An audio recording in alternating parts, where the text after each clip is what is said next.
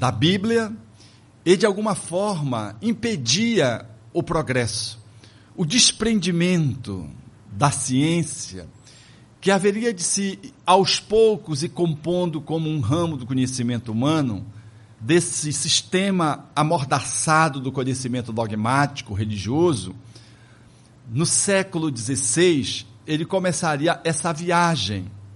E como é natural, na, relação com a religião, houvesse esse aprisionamento, a ciência ela se diferencia trazendo características antirreligiosas.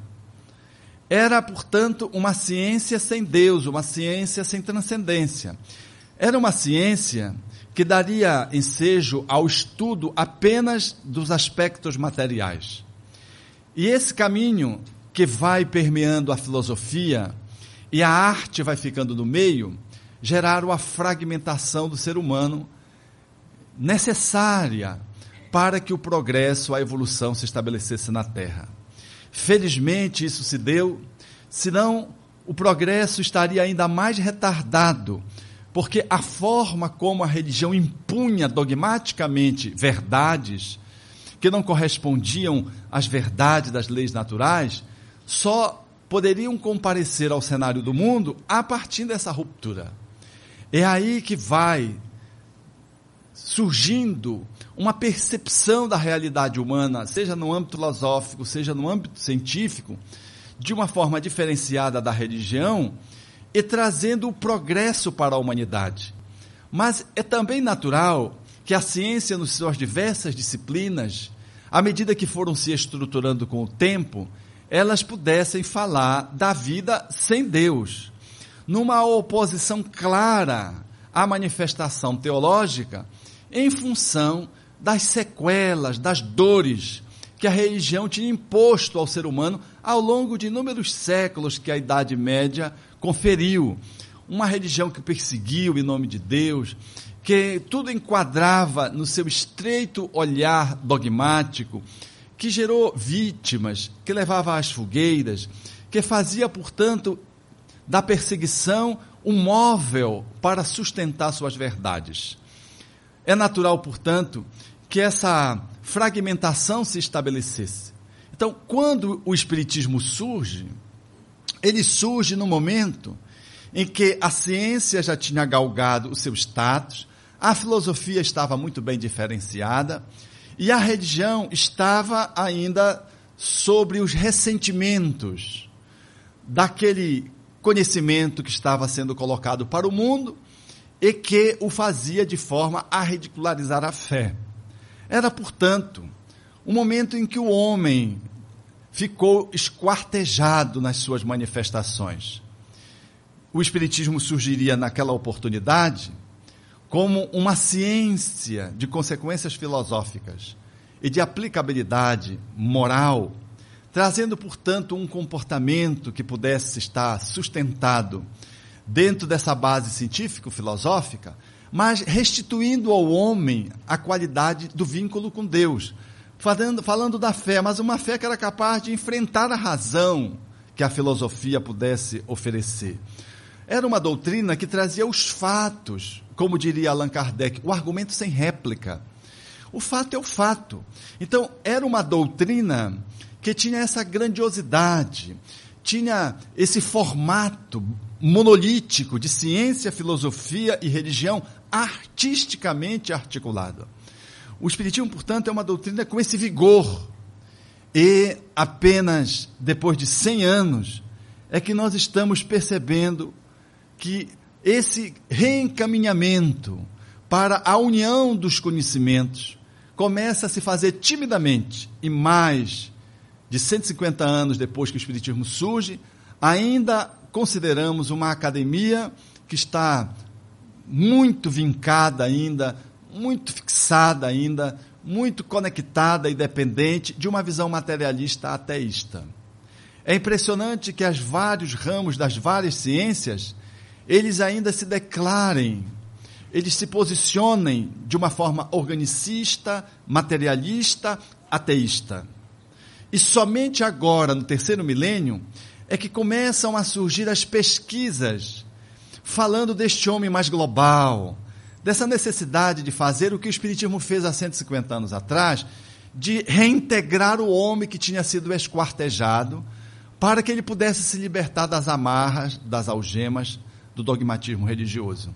E só agora é que nós começamos a perceber timidamente um holismo, tentando resgatar esse homem integral de todos os tempos, mas que sofreu com as sanções que a religião estabeleceu e que ficou desconectado por conta da necessidade evolutiva, do progresso da humanidade, quando os campos do conhecimento humano ficaram separados.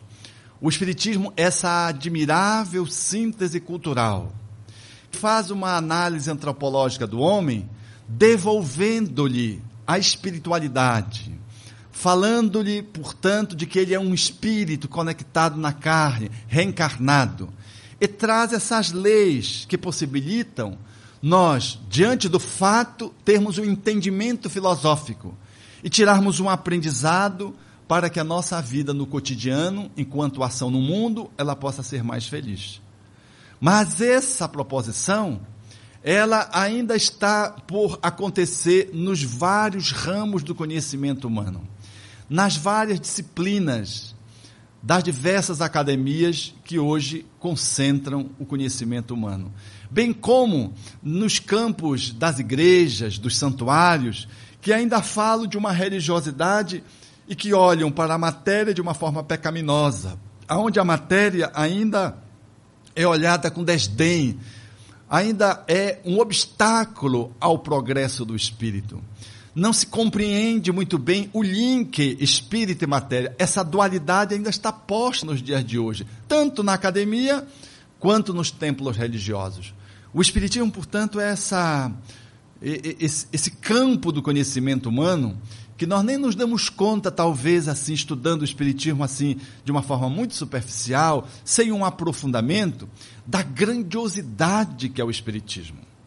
O professor Pierre Vaio, doutor em psicologia, recém-desencarnado, criador da Universidade da Paz, fazendo análise de um aluno que prestava uma tese de doutorado, haveria de dizer que Allan Kardec era, no Ocidente, a primeira pessoa que contribuiu com a humanidade, trazendo uma visão holística para a humanidade.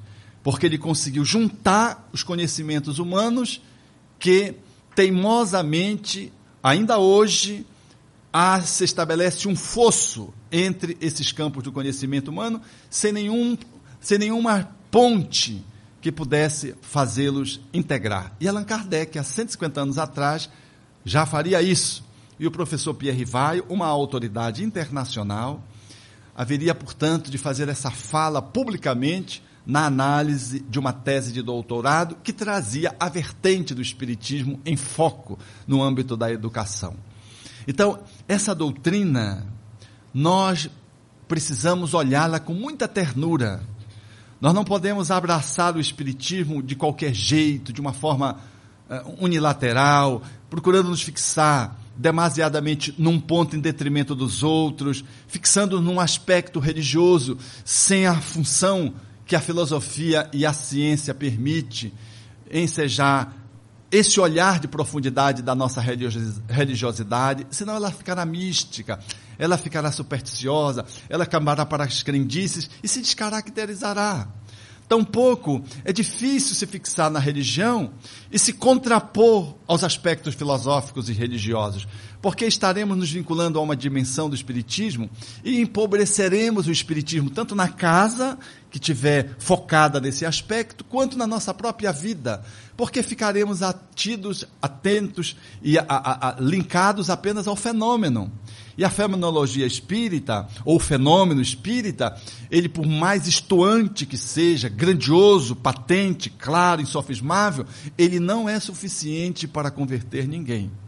E se ficarmos na filosofia, nós vamos ter discursos maravilhosos, vamos encantar plateias, mas o Espiritismo não concretizará o seu objetivo último, que é de transformar a vida de quem fala. Então vejam que não dá para ficar só na filosofia, não dá para se fixar na ciência e não dá para ser um religioso espírita desconectado do conteúdo espírita. o centro espírita, portanto, ele deve articular essas três dimensões. Aí está a dimensão científica nas reuniões mediúnicas, aonde o fato abundante vem, o critério de análise, o ajuizamento para rejeitar verdades, tantas quantas forem necessárias, mas não admitir uma só teoria falsa da proposta de Erasto. Aí está o centro espírita na sua dimensão filosófica, nas várias manifestações de estudo, de reflexão, nos grupos de estudo da infância, dos adolescentes, dos jovens, do estudo sistematizado já como extensão do infanto juvenil para os adultos. Aí estão as palestras, os seminários. Isso é a dimensão filosófica do Espiritismo. Mas há uma outra dimensão grandiosa, profunda, eloquente, que é a dimensão da ação propriamente dita. Que o Centro Espírita, como laboratório, nos abre um espaço para que, além de estudar o Espiritismo e além de testemunhar os fatos na reunião mediúnica, a gente se vincula à casa e a esse conhecimento dando um sentido de praticidade, de objetividade, levando o Espiritismo para o campo das transformações, das mudanças internas, seja atendendo os desencarnados, seja acolhendo as pessoas que chegam na casa. Então aí entra a dimensão da religiosidade, que é essa entrega através das diversas atividades doutrinárias, assistenciais, ou culturais que o Espiritismo pode embasar na sua estrutura científico-filosófica, dando oportunidade para que as pessoas possam ser melhores a cada dia. Esse é o formato da casa espírita. Essa deve ser a performance do espírita que se apropria dessa doutrina ou que se aproxima desse conjunto de conhecimentos que faz esta grande síntese cultural a habilidade do Espiritismo ser grande, não é porque ele venha tentar anular as sinagogas, os templos, as mesquitas, as academias, as praças de discussão artísticas, os palcos de apresentações culturais. Não, o Espiritismo não vem destruir os aspectos filosóficos, hoje posto dentro também das academias, não. O Espiritismo ele é grande porque ele sabe encontrar o seu lugar para fazer pontes, nexos. Em A Gênese, Kardec firma de uma forma belíssima quando coloca que o espiritismo ele se espraia sobre todos os ramos do conhecimento humano e vai relacionando os conhecimentos humanos. Então, a capacidade do espiritismo ser grande é porque ele permite essa interlocução com os diversos campos do conhecimento humano, dando sustentação, portanto, as diversas religiosidades, as diversas manifestações ceitistas que se colocam no campo do mundo com seriedade, as diversas manifestações filosóficas, os diversos campos do conhecimento das disciplinas científicas. Ele abre espaço para que esses campos do conhecimento humano possam se enriquecer. Então, essa capacidade de ser ponte é que permite ao Espiritismo dialogar com a medicina, com a astronomia, com a química, com a psicologia, com a antropologia, enfim, com os diversos campos do conhecimento humano. É essa doutrina, nesse teor de grandiosidade, que é a doutrina que nós abraçamos, e por isso estamos aqui na conta de trabalhadores. Então, é muita ousadia ser espírita, eu costumo dizer porque nós estamos lidando com um campo de conhecimento humano muito profundo. E é, triste, é entristecedor perceber companheiros que depois de uma meia dúzia de anos, ou de uma meia dúzia de livros que leram, já se sentem doutores de Espiritismo como se isso fosse possível. Dar finitude a um conhecimento infinito. E se declarar completos, como se não precisassem mais de nada e aí ficam numa reunião mediúnica, paralisados ali, sem abrir uma obra de estudo, de acréscimo, sem reler as obras fundamentais que sempre devem estar sendo consultadas como base de fundamento para as nossas outras reflexões. É triste ver, portanto, os companheiros é, rejeitarem oficinas de trabalho, não participarem de seminários, não discutirem temas palpitantes da realidade social à luz do pensamento espírita. E eles ficam vinculados a uma prática que às vezes está profundamente em desacordo com aquilo que é que o espiritismo apresenta na medida em que vamos estudando, vamos entendendo melhor a doutrina espírita e vamos aperfeiçoando as nossas práticas. E o nosso comportamento também no mundo, ele se beneficia disso. Tudo isso eu estou dizendo para começar essa reflexão, a guisa de introdução, falando da ciência.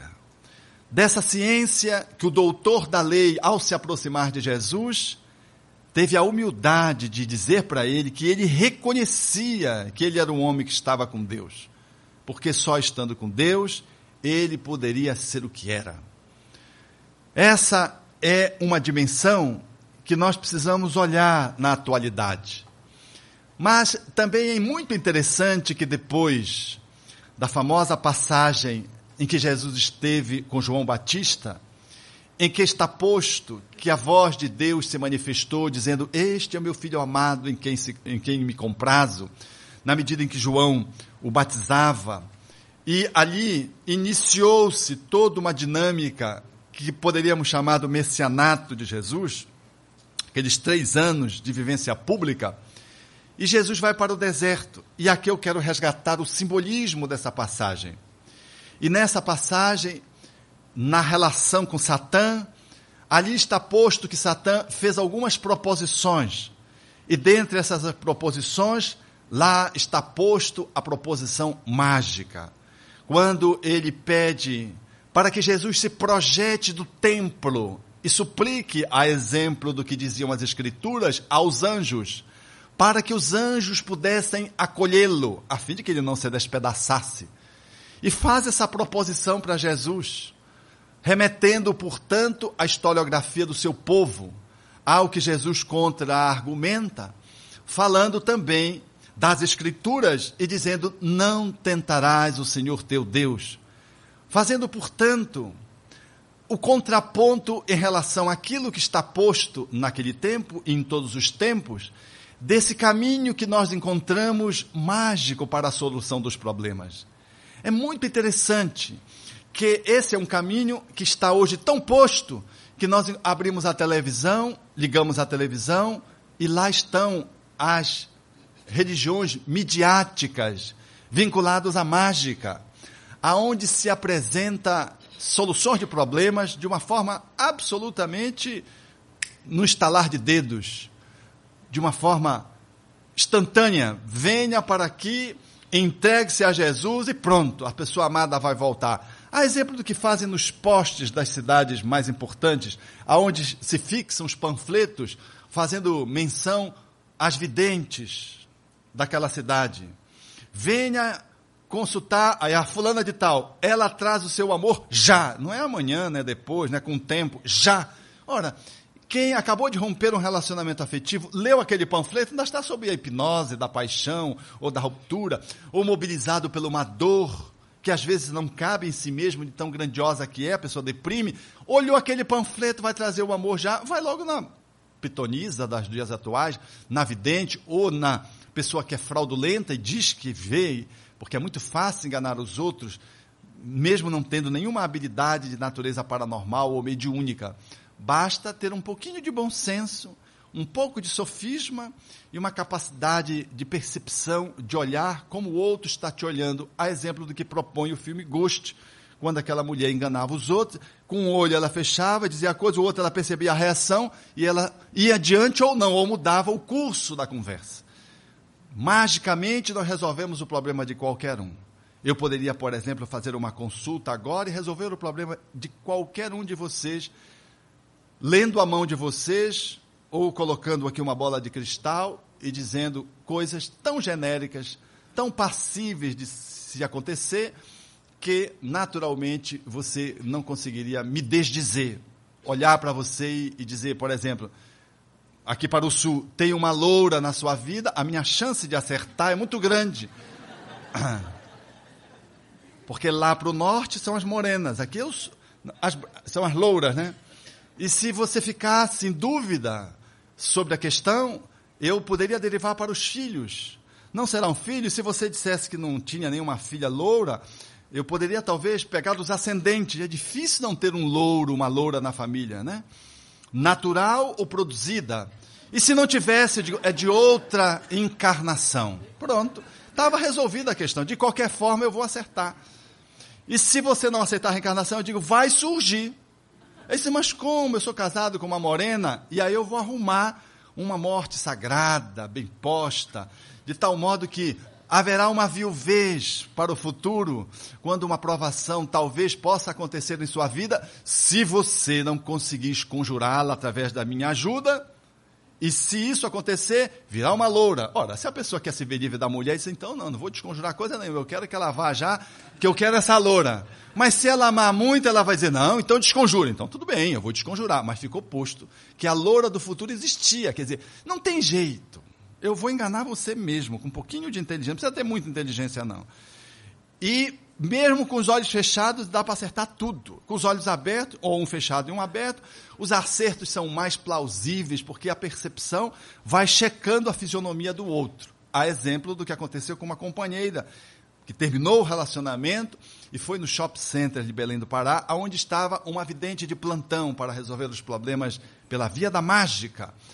E ela chorosa, a vidente disse: A esse, eu estou vendo aqui no, na, na, na bola, era bola, na bola de cristal, que este é o homem da sua vida. E a moça logo ficou, e por certo, eu não sei se ela estava com os olhos abertos ou entreabertos, deve ter visto a reação. A mulher chorosa, tinha perdido o relacionamento, em se sentindo, portanto, incentivada por aquela afirmativa, logo deve ter dado sinais de que estava bem agradada com aquela informação. E aí ela continuou: Este homem foi feito para você. Aí começou a dizer: Este homem, a cada dia que passar, ele vai ser um homem melhor para você. Ele é o homem que vai fazer você feliz. Olha, a gente adora alguém que nos faça feliz, porque nos tira o compromisso de se fazer feliz, né? Tira, porque é difícil ser feliz, ter a responsabilidade de ser feliz. Vindo uma responsabilidade mágica de fora e faz você feliz. A gente não vê isso, por exemplo, no campo do trabalho. A gente joga na Mega Sena porque a gente quer magicamente um dinheiro na nossa conta de acréscimo. Eu não quero ganhar o todo sozinho. Eu posso dividir com alguém 150 milhões de dólares ou de reais.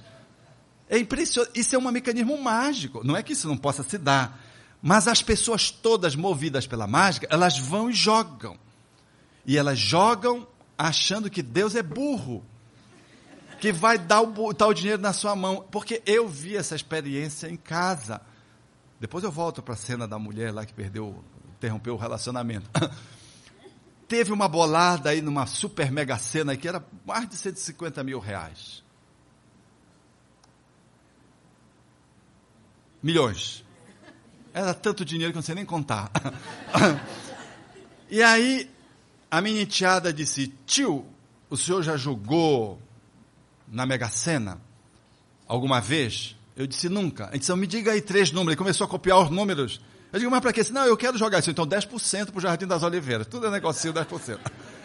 Pela primeira vez eu joguei terceirizadamente, porque ela que jogou. E aí depois eu vi, ela entrou no quarto e começou a fazer as contas. O que é que ela ia fazer com o dinheiro? Mas eu notei que ela falava meio sério. Eu comecei a ficar meio preocupado com ela, porque se Deus estivesse dormindo, talvez ela pudesse ganhar, ia ser um desastre. Aí entrou meu enteado, dizendo assim. Aí eu, disse, aí eu comecei a fazer uma contra-argumentação. O enteado também tinha jogado, era uma bolada imensa, né?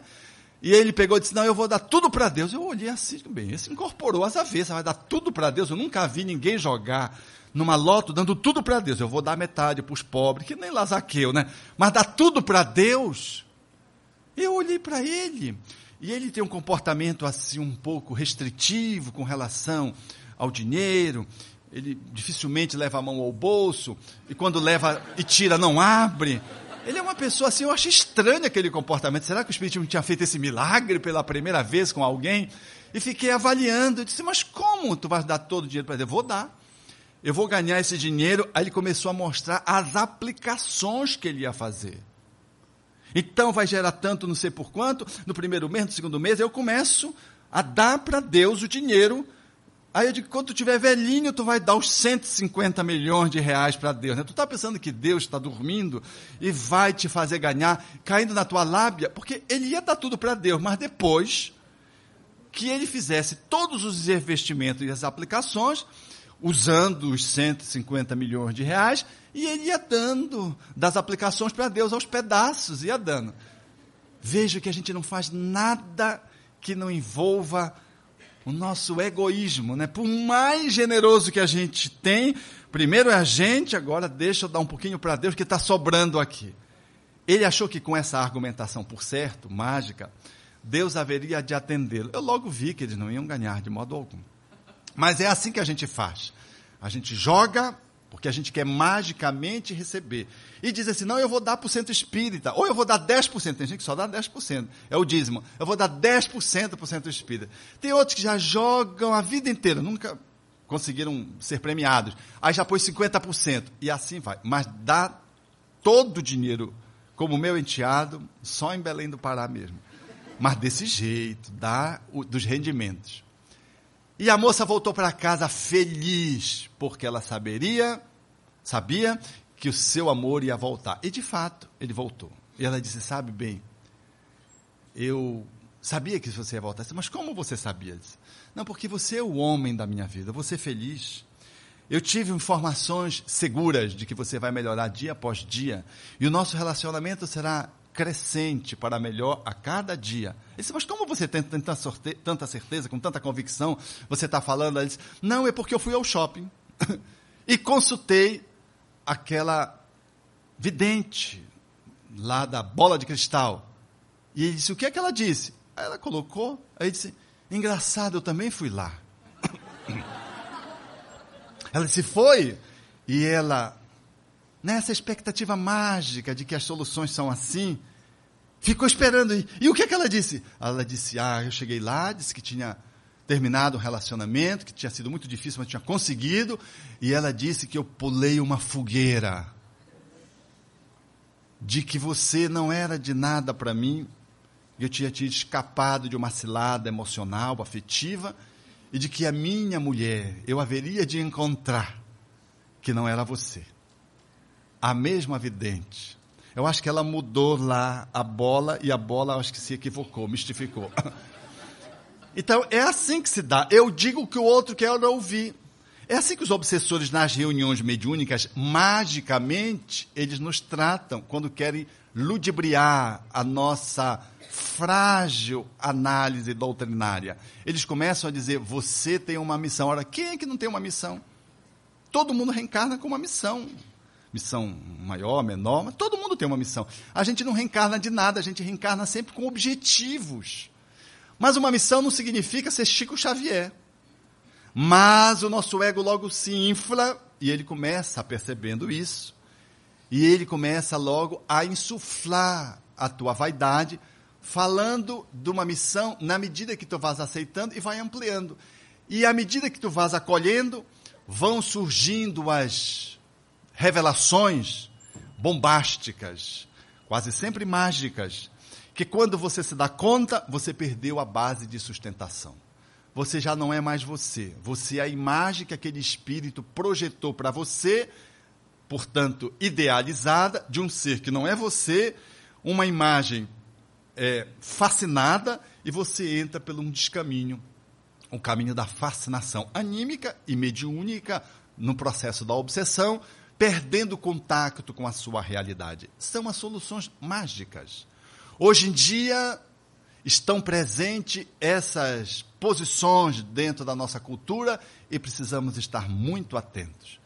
As religiões midiáticas prometem de graça o céu, o amor, o afeto, num país de muitos desempregados e de muitas decepções afetivas, esses focos, eles sempre estão ali presentes.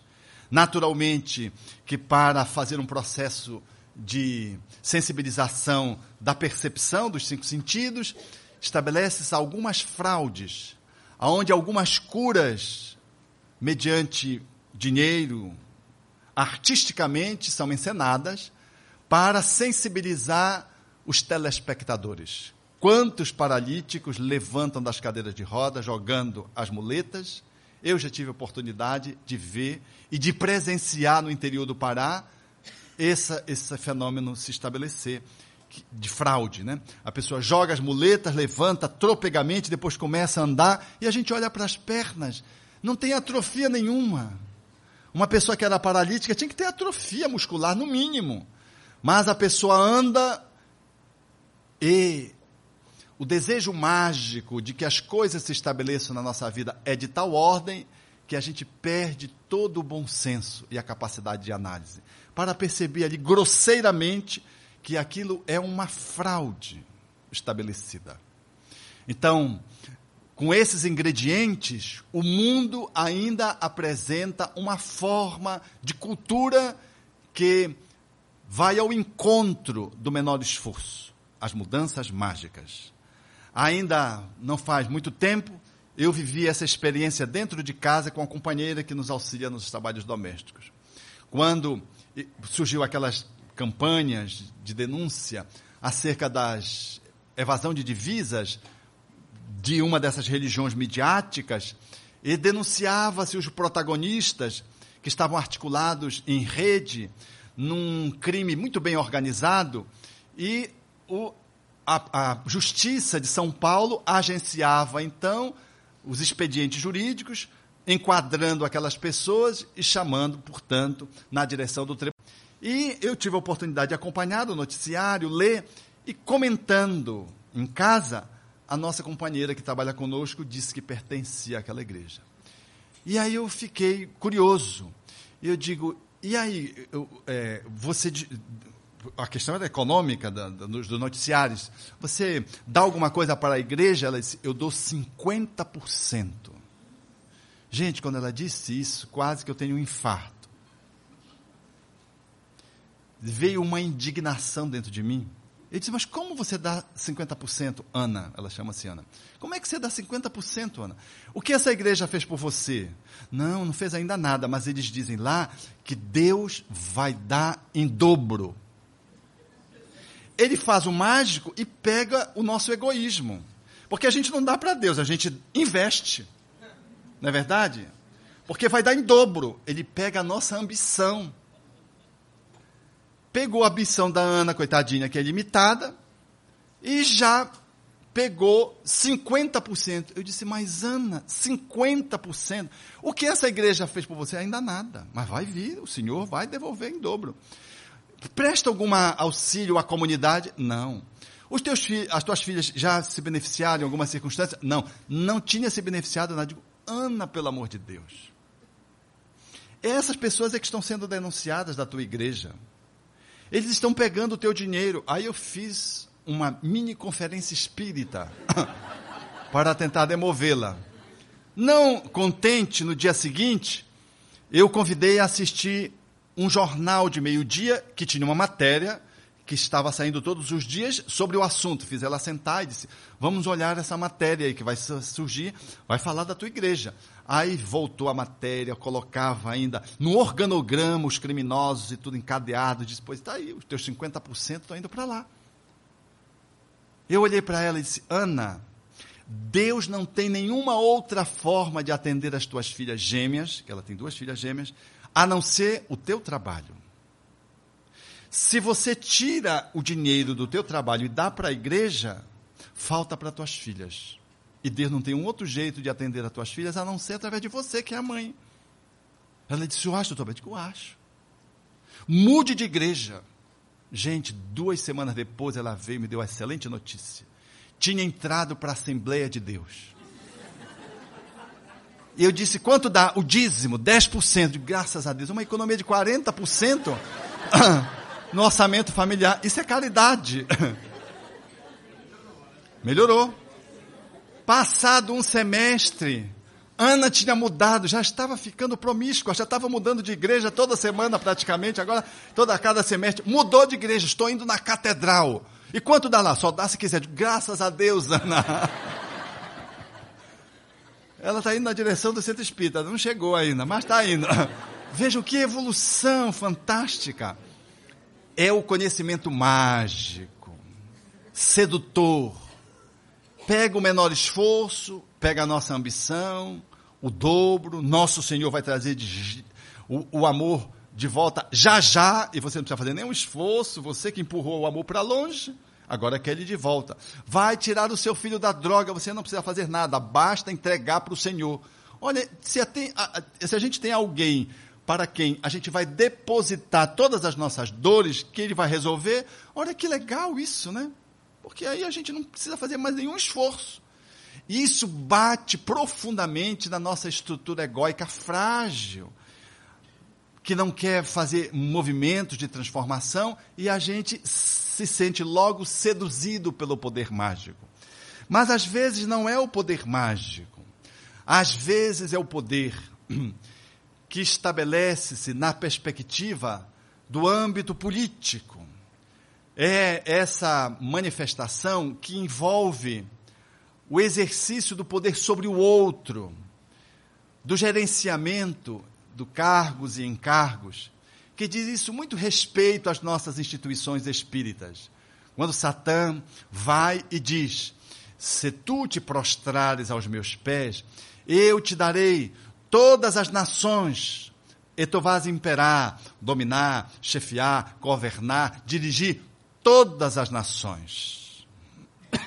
Essa é a proposição de Satanás, fazendo menção histórica ao que Jesus propõe. Só a, ouviste o que foi dito, só a Deus adorarás, repudiando, portanto, a proposta satânica. Ainda estamos nesses dias em que a política é esse instrumento do qual ou no qual nós depositamos todas as nossas esperanças. Dá-me assim uma tristeza quando eu vejo a escalada para a presidência da República e vejo algumas pessoas achando que se fulano ou cicrano ou beltrano ou beltrana assumirem a presidência da República, o país vai resolver todos os seus problemas. O exercício do poder político como uma forma de solução dos problemas humanos que se coloca dentro dessa vertente de promessas, de palanque, dos programas de governo, e às vezes, nós às vezes fazemos alianças de uma forma crédula e chegamos às vezes a fazer alguma transigência no campo pessoal e pior, fazemos às vezes no campo de natureza, obrigado. No campo de natureza doutrinária, quando abrimos espaço para que uma instituição espírita faça links com o poder temporal na expectativa de se aliar a uma grande mudança, porque o candidato tal, o partido tal, e entramos por um descaminho. O exercício da, da política nobre para aqueles que assumem esse encargo de poder desenvolver o cargo para o bem comum e cujas responsabilidades são imensas para aqueles que assim seguem esse caminho profissional, estão, está, no entanto, muito distante da proposição espírita. Emmanuel faz uma página sobre a política divina e faz exatamente esse olhar diferenciado da proposta do Evangelho à luz do pensamento espírita no que tange ao exercício de um poder que não é um poder temporal, circunstancial, calcado em cima de interesses imediatistas, e fala, portanto, dessa política divina que alcança as nossas entranhas a partir de um exercício da amorosidade. Porque o poder, para ter poder, ele precisa ter pureza. É assim que, quando Jesus acaba de falar no Sermão da Montanha, aqueles que sindicavam a sua postura, fiscalizavam o seu comportamento, haveriam de dizer, lá nos últimos versículos, quando Mateus vai concluindo o sermão da montanha e ele diz: ele fala como quem tem autoridade. Então, a autoridade do poder está relacionado à capacidade da amorosidade da pessoa. Se nós não exercermos amor, o poder ele falece. Chico Xavier não ocupou um cargo social no, na esteira política dos, do, das cidades aonde experimentou. Se ele se lançasse a qualquer cargo ele, eletivo, ele seria eleito com toda a, a, a popularidade que tinha e com toda a autoridade que tinha, mas ele sabia muito bem por onde corria a sua missão. E, de modo algum, fez um caminho pelo âmbito da política que se presta àqueles que trazem essa vocação e essa missão de sacrifício de ser um bom político. Uma das profissões mais difíceis na atualidade é o exercício da política. Em função dos processos de corrupção, em função de que você não pode fazer crescimento sem que você faça concessões que às vezes são abusivas e que ferem profundamente a sua ética pessoal. Imaginem, portanto, um centro espírita que, na ânsia de uma transformação imediata, cede ao instigamento satânico, aqui simbolicamente posto, para fazer alianças com o poder temporal e se transforma ali num curral de votos. Ou se transforma num palanque para os discursos políticos naquela comunidade onde ele está o Espiritismo, com muita clareza, na fala do Espírito André Luiz e na fala do Espírito Emmanuel, se coloca numa posição bem diferenciada dessa política humana, por entendermos que o poder público exercido na carreira política se presta a um exercício temporário daqueles que trazem essa missão e esse compromisso e a nossa participação de cidadania na eleição dos candidatos que melhor se colocam na esteira das, dos cargos eletivos, que isso é um compromisso de cidadania. Mas nós não podemos, de modo algum, vincular o poder temporal ao poder temporal o centro espírita, que vai a reboque para os escândalos, correndo o risco depois de ser espaço de investigação, de auditoria, em função de verbas, que ali possam ser alocadas face a algumas alianças que podemos estabelecer. Muita vigilância, meus amigos. Freitas Nobre teve ensejo e a honradez de se distanciar da apresentação mais pública, quando, naquela época, na condição de deputado federal para o qual ele se lançava e foi eleito, ele tinha esse cuidado doutrinário para não fazer a mistura dessas duas posições, para que o movimento espírita não assumisse uma posição política enquanto movimento espírita. Então, tenhamos muito cuidado nesse aspecto, porque Jesus, ao seu tempo, não aceitou essa proposição sem nenhum desprestígio à política, como nenhum desprestígio às seitas, às religiões, como nenhum desprestígio às diversas manifestações e disciplinas científicas. Mas a doutrina do Evangelho e o Espiritismo, eles funcionam por um outro eixo. É louvável ver um político como Freitas Nobre desempenhar a sua função com honradez, trazendo o Espiritismo dentro de si para aquela função e aquele cargo que deveria ser é, estabelecido dentro dos princípios éticos que ele abraçava para a sua vida pessoal. Mas não era o representante espírita, não fora o eleito pelos espíritas para defender os interesses dos espíritas. Esse, me parece, ser um descaminho. E se o movimento espírita fizer isso, nós incorreremos ao risco de reincidirmos nos movimentos atávicos, aonde a religião andava par e passo com o poder, aonde a nobreza tinha vínculos com a religião e uma coisa e outra era uma coisa só. Graças a Deus, o nosso país abriu mão da religião oficial. É um país laico. Não obstante, nós bem percebemos isso, que quando vai se dar posse a um arcebispo, eu fico impressionado, os governadores estão presentes. Por conta da força política que o catolicismo detém, através da sua hierarquia, através da sua expressividade nacional. Vi isso no estado de Belém, quando da posse do arcebispo. Mas nós precisamos ter muito cuidado, porque a gente fica assim muito satisfeito quando vê um político no centro espírita que tá, está num cargo. Eu fico assim sempre cá com os meus botões, preocupado com isso, porque é como se fosse alguém que fosse fazer a diferença. É apenas um político, meus amigos. Por mais nobre que a pessoa possa ser, nós não podemos estar misturando porque é o prefeito, porque é o deputado, porque é o senador. Nós não podemos, de modo algum, dar credenciais de prevalência numa mesa porque a pessoa é um político. Nem tampouco nos sentir é, demasiadamente honrados porque temos um político. Porque aí a gente vai abrir mão do nosso foco. O nosso foco não é aliança política temporal.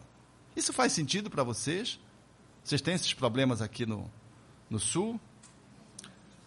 Acho que o movimento espírita é encaminhado com muita beleza nesse sentido, né? Nós não temos esse tipo de, de mas temos uma dificuldade no centro espírita, no exercício de uma política, que não é a política partidária, mas é o exercício do poder dentro do centro espírita. Quando nós nos agarramos a um cargo, esquecemos o encargo e adoramos ser algo que tenha uma insígnia. É o presidente, é o vice-presidente, é o tesoureiro, ou o secretário. Eu fico observando isso, porque isso está dentro das nossas posições humanas. E nós ficamos brigando por cargos ou encargos. Ainda recentemente, no relatório da diretoria do Jardim das Oliveiras, eu vi uma companheira se chateando porque o nome dela não foi citado. Eu digo, mas você está querendo que o seu nome tenha sido. Não, mas por que foi citado o nome das outras da equipe? Por que não foi citado o meu? E eu que fiz isso, ela começou a relacionar tudo o que tinha feito. É impressionante se você esquece de citar o nome de uma pessoa, ela se sente lesada. Porque parece que ela faz, não é para o bem do centro espírita, é para que o nome dela conste no relatório, ou para que ela tenha assento numa determinada mesa, ou para que ela, tenha, ela obtenha o cargo e seja eleita posteriormente a um cargo eletivo dentro do centro espírita. O exercício de uma dinâmica política não partidária dentro do centro espírita, ela existe e existe sim.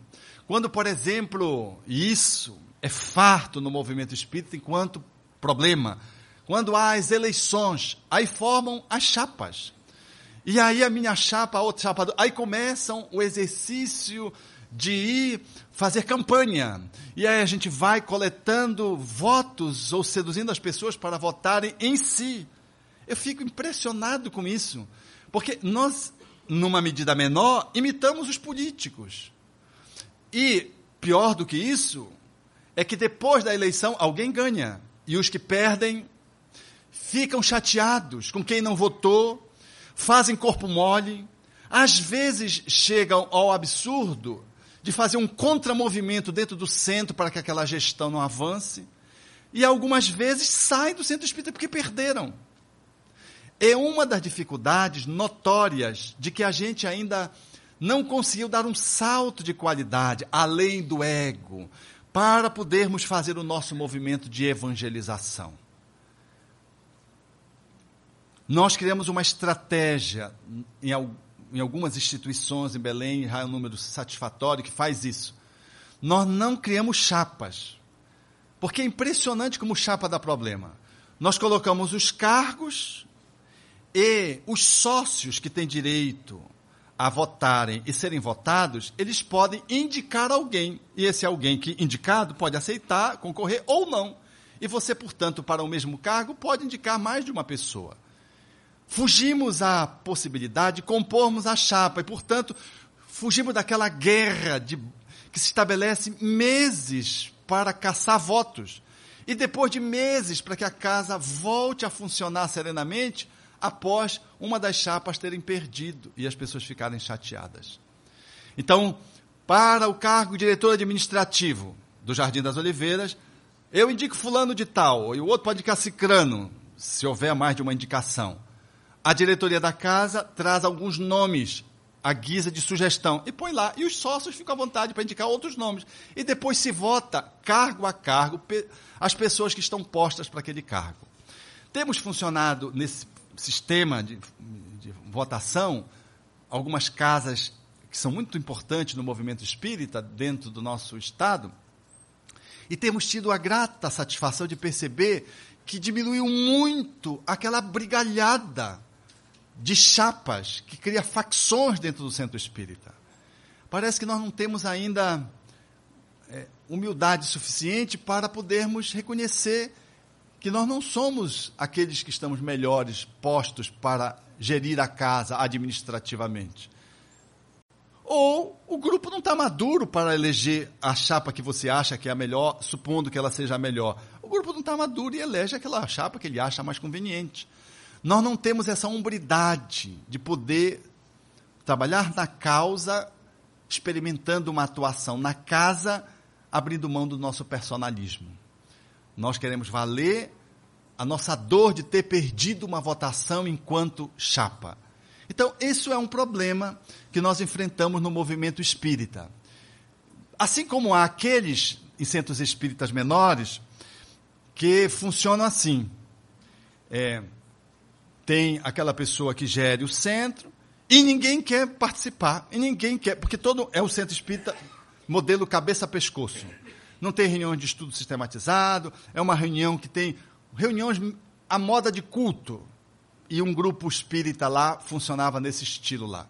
E o companheiro, a cada eleição, não tinha ninguém que queria compor. E ele era guindado a presidente. Até que um dia ele pegou segundo o estatuto rezava, não apresentava-se nenhuma outra chapa. Ele pegou, compôs duas chapas e se tirou das duas enquanto presidência. E, naturalmente, implicou numa votação e uma das chapas ganharam, ganhou.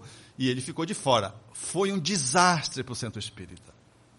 Então, isso é uma outra recomendação que eu gostaria de propor à guisa de reflexão. Não é a pessoa que está fazendo uma gestão que não possa ser reeleita. Porque às vezes é muito saudável se ela está fazendo isso. Uma boa gestão. E a gente às vezes quer abrir mão por abrir mão. Não é abrir mão por abrir mão. A gestão está sendo boa, há pessoas que possam fazer melhor, se não podem. Então, uma eleição que reeleja alguém para o cargo eletivo nas diversas posições é, perfeita é perfeitamente admissível e saudável. Naturalmente que o estatuto procura dar maior dinamicidade à casa, dando um tempo de reeleição para que se não cristalize uma gestão que, por melhor que seja, ela traz o perfil daqueles que gerenciam na conta de gestores. Então, uma mudança, pelo menos das posições dentro da diretoria, é também saudável. Mas não podemos ficar na posição oposta de brigando porque eu quero ser presidente. Eu vou trabalhando um ano inteiro para ser presidente. Eu não estou trabalhando para Jesus. Eu não estou trabalhando para o centro espírita, em prol da causa que se manifesta na casa. Eu estou preparando para poder atender os meus desejos egóicos. É um desejo de poder que bem lembra alguns lances da política partidária. Mas Satã foi a última proposição. Sabendo que Jesus estava naquele jejum demorado, disse, fazendo menção também à história do seu povo, a necessidade que ele teria de poder transformar naquela circunstância as pedras em pães e matar a sua fome. Ao que Jesus contrapropõe. Nem só de pão vive o homem. Há na nossa terra uma ciência econômica pródiga. Mas temos aproximadamente mais de um bilhão e meio de pessoas, a dois, que experimentam as agruras da fome. É impressionante olhar agora como estava podendo contabilizar a renda per capita da Holanda, tanto quanto da Alemanha, que perfaz dentro da estrutura posta nos nossos dias de 25 mil reais, traduzindo de euro para reais, por pessoa para cada holandês e para cada alemão. Mas de Gana, o país que está numa posição muito aquém, muito é, é, num continente que está sempre a reboque da economia mundial, essa, esse valor ele se distancia e a quantidade de recursos por pessoa no país de Gana, na África, a renda per capita, per capita, ela não alcança o nosso salário mínimo.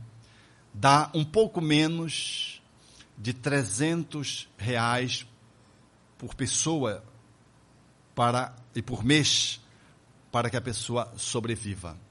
Essa é a desigualdade que está posta. E ali estamos falando de renda per capita, porque em Gana tem aqueles que gananciosos ganham muito. E a miséria está posta ali. Como há um apartheid econômico também na Holanda, Também na Alemanha, que é o país mais rico do continente europeu e que sustenta a moeda, o euro, na atualidade, bancando de uma certa forma ali o blackout que se estabeleceu na Grécia e, e na ameaça que se estabelece nos países pobres. Lá os alemães agora retardaram mais o tempo de aposentadoria e começou a surgir uma crise interna entre os alemães porque eles estão tendo que trabalhar para sustentar os gregos. E aí começa a surgir o problema do egoísmo. Porque quem deveria fazer isso conjuntamente eram os gregos. Mas a aposentadoria grega foi lá para os alemães, que agora têm que trabalhar mais cinco anos para se aposentarem, a fim de equilibrar o euro dentro do continente europeu. É assim que nós vamos olhando e nos reportamos ao Evangelho quando Allan Kardec insere uma página belíssima dizendo que quando as nações se relacionarem como as províncias de um, de um mesmo império, o excesso de um atenderá à escassez de outro, e todos poderão dispor do necessário. Demonstrando, diz ainda lá na página, que a terra é pródiga e há de propor e de produzir recursos para atender todos os seus filhos. Mas vá aqui em Campo Mourão, na periferia, e veja como tem gente experimentando, abaixo da linha da pobreza, a miséria incompatível com a condição das leis de amor. A diferença das classes sociais, como bem disseram os espíritos a Allan Kardec, quando indagou dos espíritos, na questão lá 805 e subsequente, quando vai tratando da desigualdade social, eles perguntam: é lei de Deus a desigualdade social ou do homem? Os espíritos diziam: do homem, não é de Deus. Fazendo claro quando os homens puderem ser regidos por a lei de amor, justiça e caridade, numa sociedade regida nessa perspectiva, ninguém haverá de morrer de fome. Essa organização social, na perspectiva do cristianismo, impede que possamos experimentar a escassez. Mas qual cidade, de qual país não tem miséria? Eu tive a oportunidade de, visitando os Estados Unidos, ver os guetos, aonde havia miséria, na economia número um do mundo. E as pessoas experimentando miséria. Naturalmente, que não é na mesma extensão que tem no nosso país, que é a oitava economia do mundo. E quanta miséria tem no nosso país. O pão na fala, proposta por Jesus, na perspectiva da sugestão de Satanás, pode se transformar numa pedra, atirado ao outro. Ou quantos pães nós damos nas nossas atividades sociais que representam verdadeiros ácidos, porque são, porque são dados com ostentação, são dados com empáfia. Os pobres ficam do lado, os trabalhadores espíritas ficam do outro. Os pobres fazem linha indiana, indiana e os trabalhadores ficam aqui em grupo e requisitam paciência para os necessitados que às vezes estão inquietos. Meus irmãos, tenham paciência. A fome não tira fé. Mas os trabalhadores que estão ali estão bem alimentados, tomaram um bom café da manhã, almoçaram jantaram.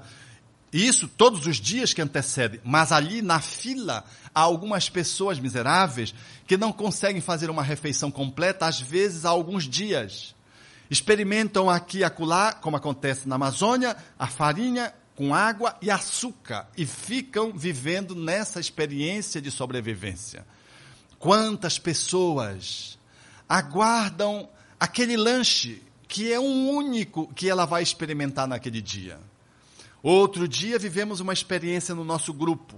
Pessoa, o garoto começou a sentir mal, encaminharam para o grupo de paz a companheira foi aplicar passe nele, o garoto não melhorava, aí ela aplicou um outro passe, porque é assim, né, que a gente vai fazendo, até a pessoa ficar boa. Aplicou um outro passe, o garoto não melhorou, aí ela começou a orar. Aí um espírito apareceu para ela e disse: Nós já fizemos o que tinha que fazer. Agora é bom dar comida para essa criança. E ela ficou assim, disse para a companheira, para ver se não era um mistificador, porque, né? A companheira coordenadora foi conversar com a criança. A criança, que tinha chegado meio de pouco, não tinha almoçado, não tinha tomado café da manhã e não tinha jantado no dia anterior. estava próximo de fazer 24 horas com fome. Era comida, não era passe. A criança, portanto, estava com hipoglicemia, estava meio. Me dá uma, uma banana aí para eu comer um bife, um arroz, um feijão, que eu nem preciso de passe. Passe livre, se me der alimentação. A partir daí, a instituição estabeleceu como critério o direito a uma refeição a todo adulto, criança ou adolescente que viesse para uma atividade na instituição no período da tarde. Se ela quiser, ela tem direito a uma refeição. Não é caridade, é direito. Atender a necessidade fundamental daquele ser humano que, enquanto cidadão, precisa viver tal como está posto na questão 880 de O Livro dos Espíritos. Então, esse caminho do pão, que vai atender a necessidade do outro, ele precisa também assumir de tal modo, no exercício da caridade, que o benfeitor fica como beneficiado, como diz o Espírito Carita. Para que a nossa doação, ela não seja uma ação ácida na direção do outro. E desqualifique, desprestigie, humilhe o outro então, uma, uma instituição espírita que vai olhando a socialização dos recursos econômicos, que vai pegando os aspectos dos bens materiais para serem socializados, nós fazemos as refeições juntos, sentamos junto à mesa para tomar a sopa junto com os outros. Nós não vamos só servir a sopa para os outros, nós, os beneficiadores, e os outros que são os beneficiados, nós, os caridosos, e o outro que é o próximo, através do qual eu me conecto com Deus, transformando em ponte. E às vezes eu transformo em ponte mesmo, porque eu piso em cima para poder chegar escatologicamente no céu. Não é essa a nossa proposta. A nossa proposta é de uma convivência fraterna, sentar ao lado, porque no espaço de convivência social, eu diminuo a humilhação do outro quando eu tomo a sopa junto com o outro, pego o café da manhã junto com o outro, faço aquela refeição naquele prato de alumínio que não quebra ou de plástico que não se danifica, ali junto com ele com uma colher só. E a gente vai com a colher, não, mas eu não como de colher. Come sim, na instituição vai comer. Para ser solidário junto com o outro. E senta ali ao lado do outro. E a exemplo da dama dos infortúnios ocultos que Kardec propõe, nós vamos assumir essa posição. Ali no diálogo se estabelece, está se estabelecendo também a socialização do conhecimento espírita. Quando eu sento, já é o exemplo do exercício de amor, de solidariedade. E o diálogo, porque o Espiritismo não se faz só do púlpito, diz Allan Kardec em um livro dos Espíritos, se faz da simples conversação. O estudo espírita se faz na simples conversação.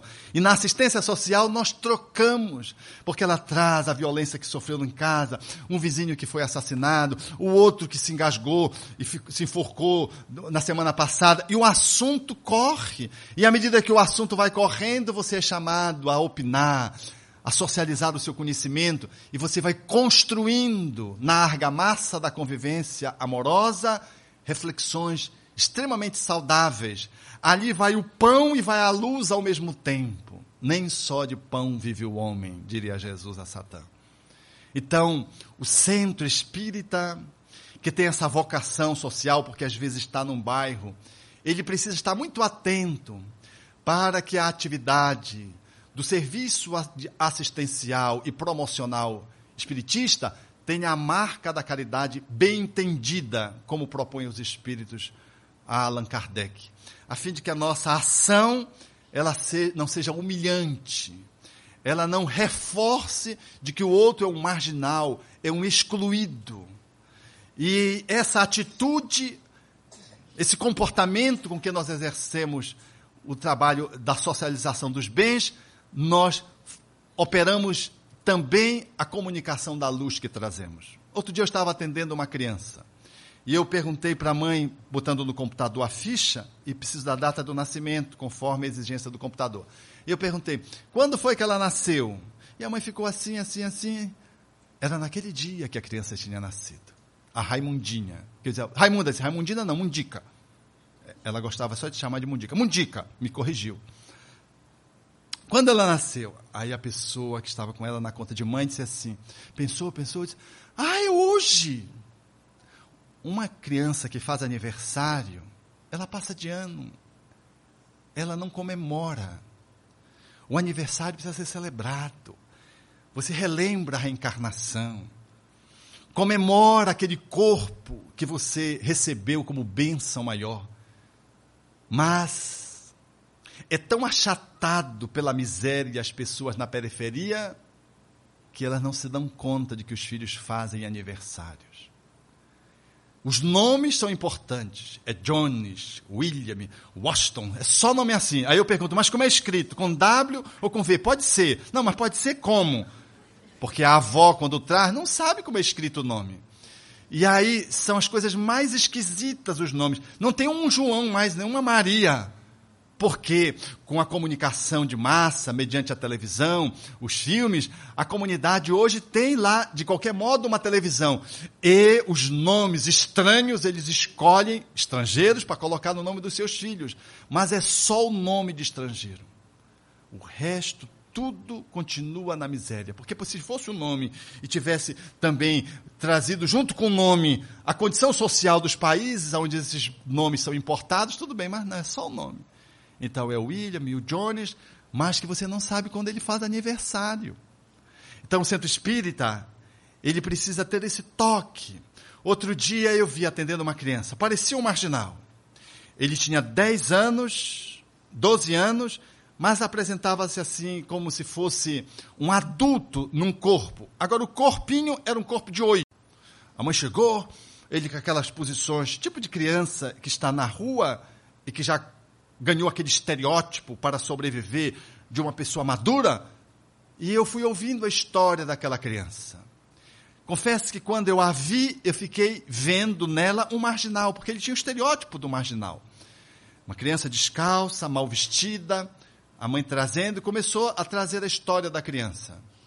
E a criança, com o senho fechado, amarrada, aborrecida, eu chamei-a pelo nome, e no centro espírita temos que estar muito cuidado para chamar pelo nome, salvo quando a criança tem um cognome pelo qual ela gosta de ser identificada, mas nós precisamos tratar pelo nome, assim como as entidades espíritas que atuam na rua devem procurar resgatar a identidade da criança ou do jovem que está na rua, não chamá-la pelo apelido.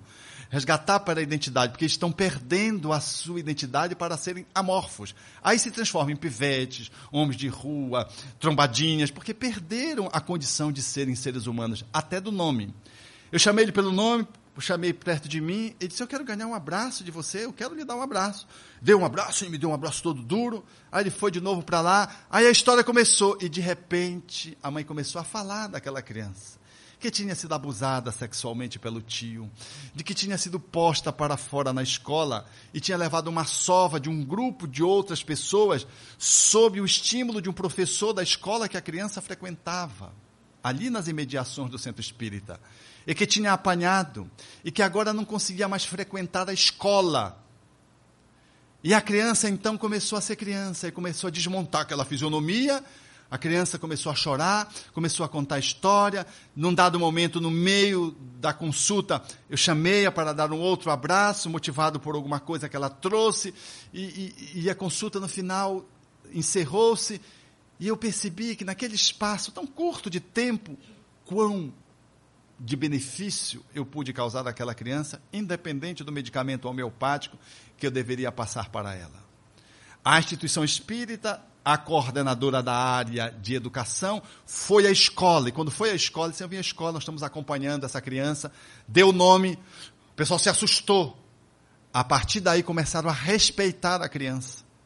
Que é dever da escola pública fazer isso mas só puderam fazer um movimento de inclusão da criança, já marginalizada naquela idade, naquele bairro de marginais, quando a instituição se fez presente através da coordenadora pedagógica, que foi lá, estamos acompanhando fulano de tal, e marcou presença. Aí mudou o discurso da escola, que tinha estereotipadamente olhado para aquela criança e colocá-la marginal, mais marginal do que as crianças são socialmente ali naquele bairro.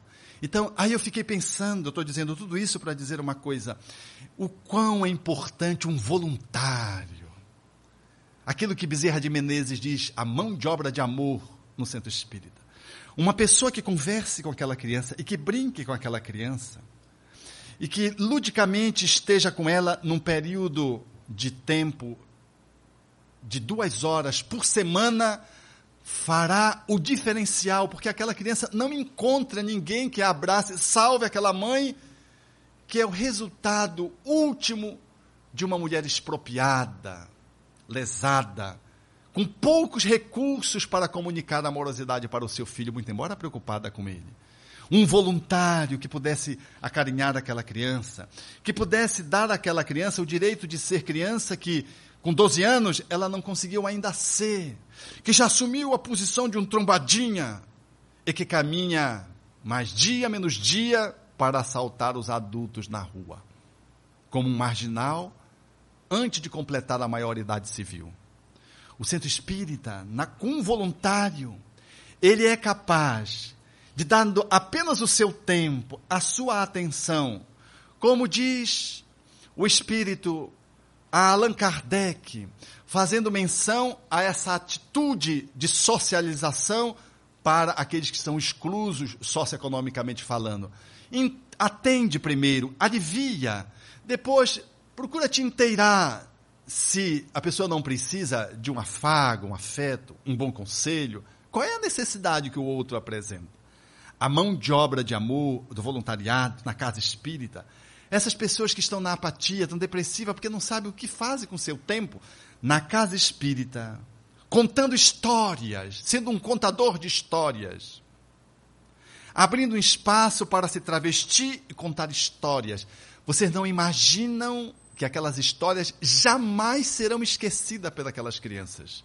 Uma história que vai fazê-las rir e que vai lhes imprimir alegria e que vai lhes trazer um princípio moral, que vai lhes servir de semente e que será inesquecível, como é para muitos de nós.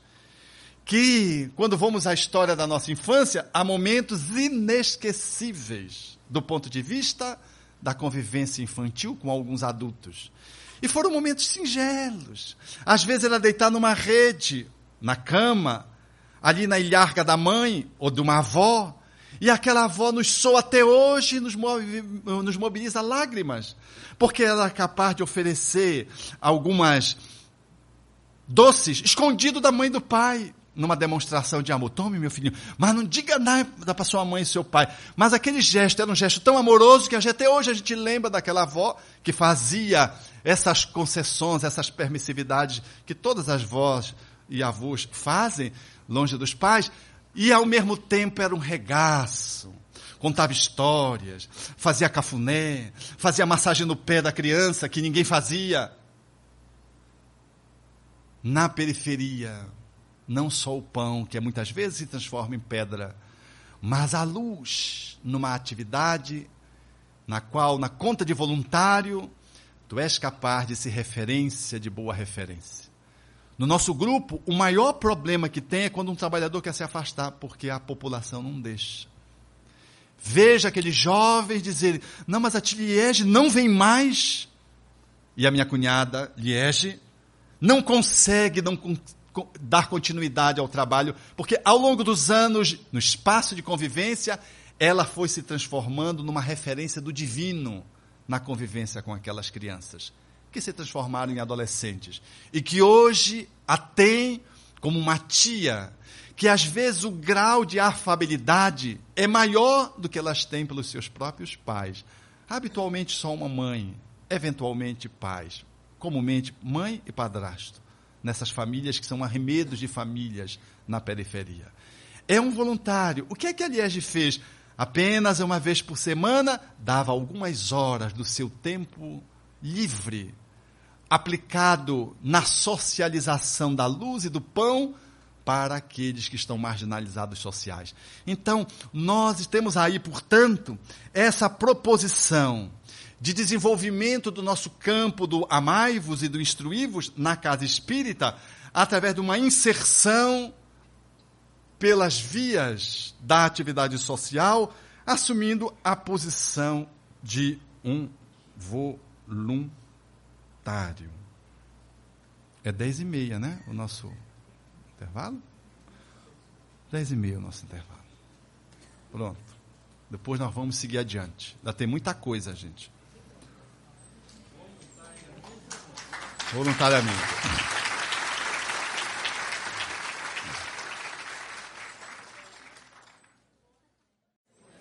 Muito bem. Vamos para as perguntas nesse primeiro momento. Alberto, você falou, você falou ontem que seria importante é, trazer as pessoas das palestras públicas para os grupos de estudos. É, na verdade, eu tenho duas questões para levantar. Posso fazer pode, duas? Ok. Essa seria a primeira. Como fazer essa transição na medida em que, por exemplo, na nossa casa temos amigos que estão há 10 anos na palestra pública e você fala com ele, não, estou bem aqui. Essa é a primeira questão. É, penso que nós não vamos transformar servidores voluntários de forma opressiva. O próprio nome diz é voluntário. Então, esse passo de sair do frequentador para o trabalhador é um passo que requer uma disposição daquele que está na posição do frequentador. O cuidado está em se fazer um movimento de sensibilização, primeiro passo. Segundo, de conscientização, o segundo passo, para que ele, no terceiro passo, venha para uma instância operacional, assumindo a condição de um trabalhador. Mas ele, para ser trabalhador, ele precisa experimentar esses dois outros momentos. A sensibilização como um processo de fomento de que as necessidades se apresentam aguardando pessoas disponíveis. Essa sensibilização que também fala das pessoas disponíveis que estão imobilizadas. A conscientização, onde você aprofunda para mostrar as consequências positivas de você sair da posição do frequentador para ser um de um trabalhador, para demonstrar o quanto o trabalho se beneficia a partir de atitudes de pessoas voluntárias. E então, a partir desses dois passos, está criado um ambiente para que aquela pessoa, ela então se apresente para o trabalho. Há uma dificuldade, portanto, dos trabalhadores da casa em fazer esses dois movimentos, que criam um clima favorável de despertamento do frequentador para que ele saia dessa posição para se transformar em alguém mais ativo na casa espírita. Mas, na pior das hipóteses, se ele quiser ficar ainda como um mero frequentador, que assim seja. Pelo menos ele está ali refletindo, analisando, meditando sobre o Espiritismo e estará aplicando o Espiritismo na sua vida. Porque o ingresso dele na casa é um tipo de inserção. Se ele estiver vivenciando o Espiritismo, ele estará usando o Espiritismo da forma que melhor lhe aprouve usar. Por quê? Porque ele estará colocando em prática aquelas reflexões que são feitas dentro do campo do estudo da casa espírita. Ele não é um trabalhador espírita, mas ele é um espírita no mundo, atuando no mundo. Se ele se transformar no melhor esposo, no melhor pai, no melhor filho, no melhor irmão, no melhor vizinho, no melhor trabalhador, assumindo os postulados espíritas na sua vida, nós teremos cumprido o nosso dever e ele o dele nessa relação de interação.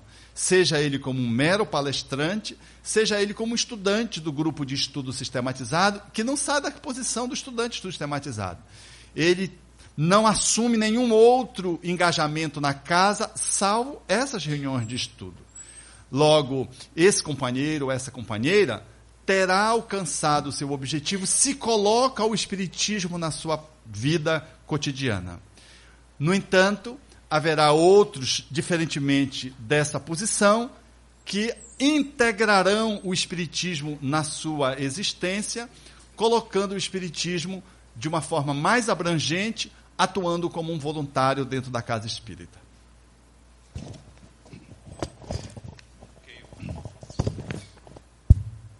Obrigado, Alberto. Segunda questão, um pouco mais delicada, digamos assim. É, o quadro é uma casa espírita que nós comumente chamamos de uma casa grande, mais de em torno de 150 voluntários. Muitos trabalhos, muitas funções, e por vezes nos vemos com alguma dificuldade de quem estará dirigindo a casa. Pessoa é, doutrinariamente muito boa, não bem organizada.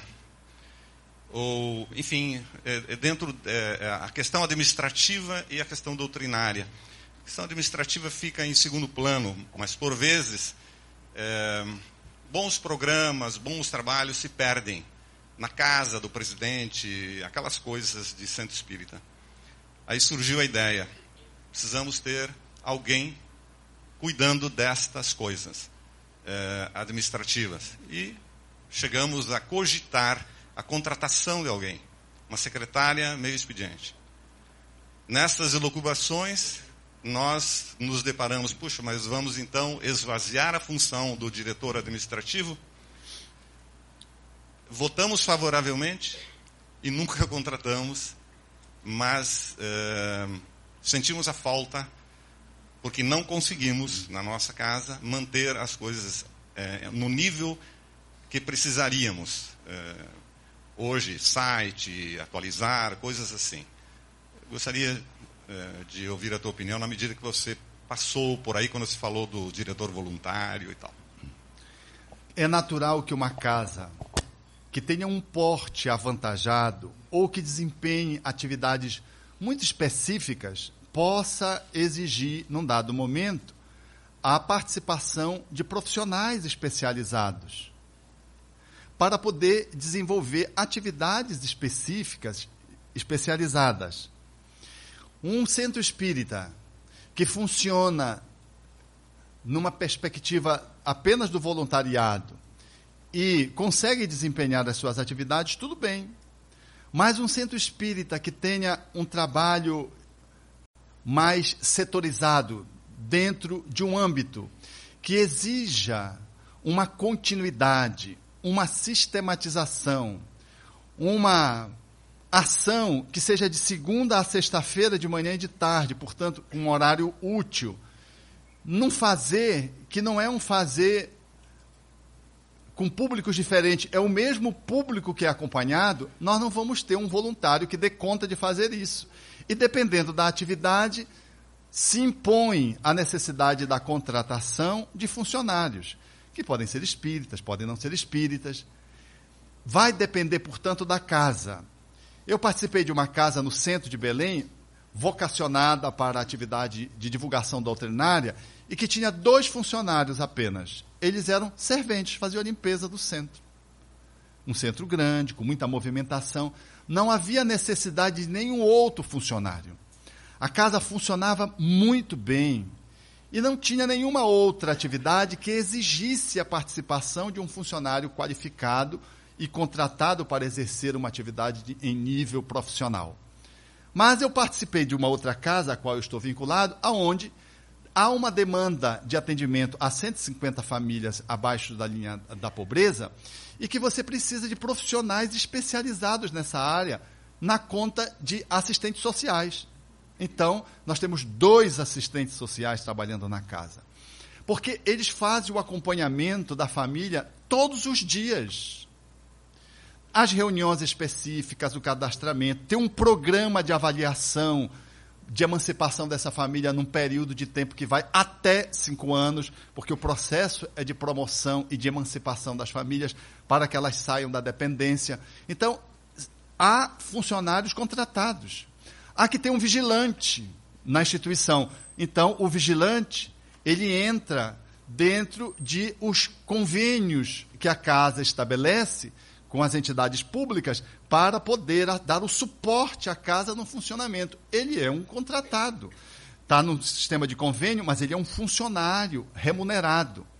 Então, essa, esse link da atividade do voluntariado com os profissionais contratados, ele é de bom tamanho e é uma parceria, às vezes, necessária e eficiente, dependendo do grupo espírita, das atividades que se desenvolvem dentro do centro espírita.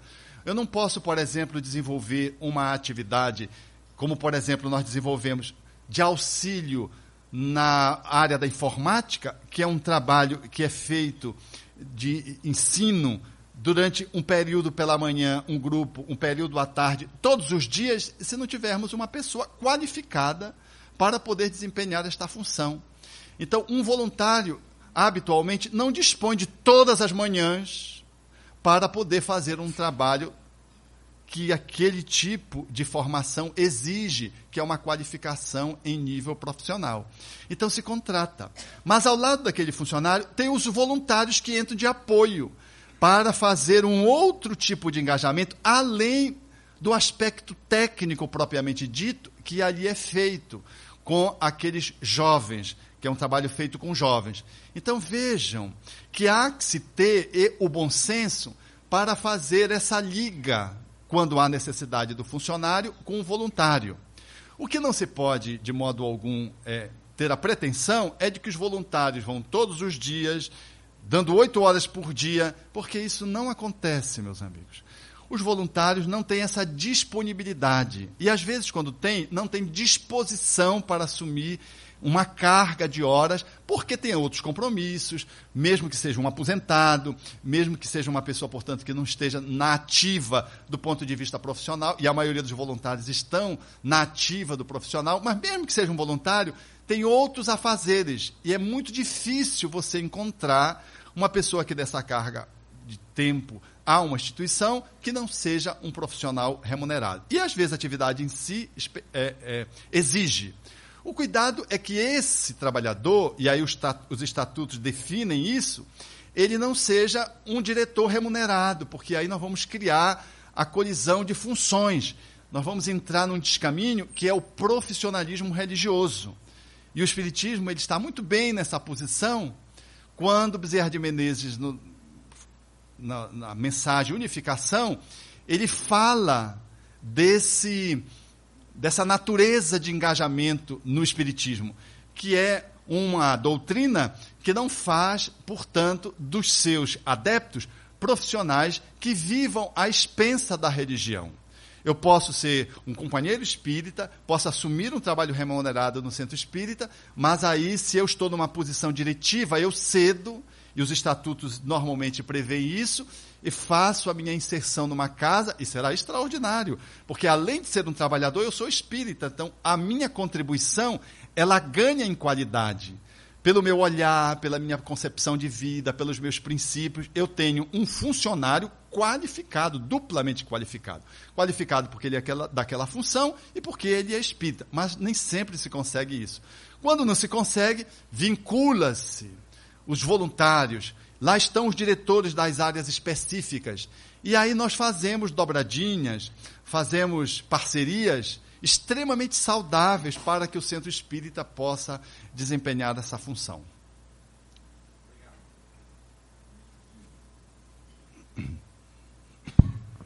Roberto, é, a minha questão se refere naquela sua análise enquanto política.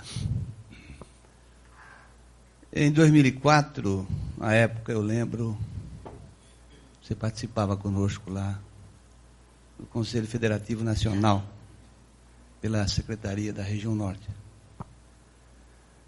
E foi nomeado a comissão do CFN para tratar dos assuntos relativos à assistência social, a inserção política, na realidade, através das políticas públicas do Estado, né, do governo, relativamente aos certificados de filantropia, etc. E participamos como um dos membros dessa comissão, junto com Edivaldo Oliveira, nosso amigo lá do Rio, que tem uma larga folha de serviço nessa área da assistência social, e outros pares também.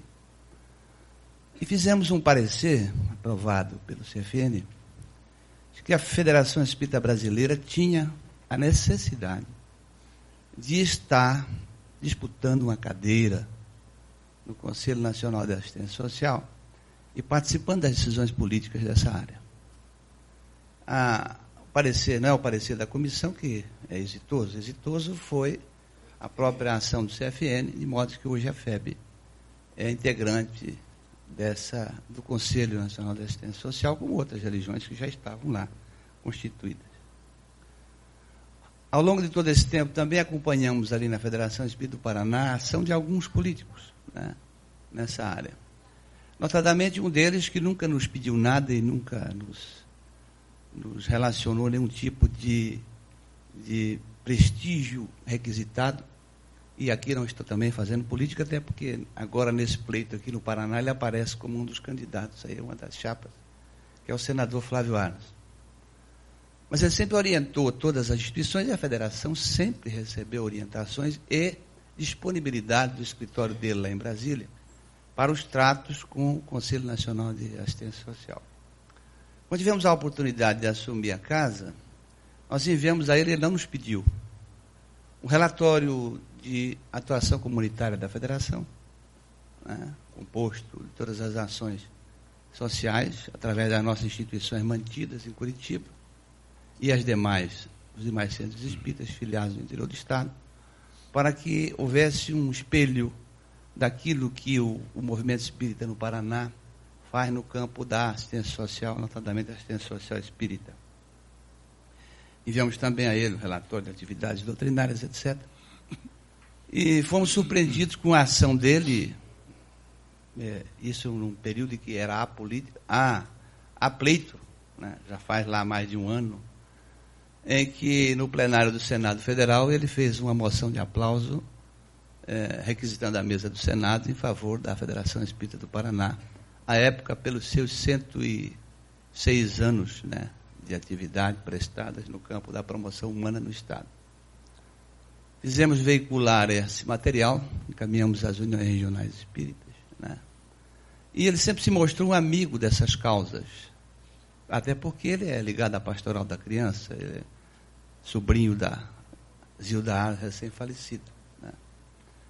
Mas sempre se mostrou um amigo dessas causas, e não é propaganda que faço dele, porque estivemos mais próximos dele a partir disso. Nós o convidamos para ir à federação. Né? Esteve lá, fizemos uma recepção a ele. Convidamos ele para participar da conferência estadual, você esteve junto conosco, não demos a palavra a ele, mas uma distinção pelo reconhecimento que ele fez, etc.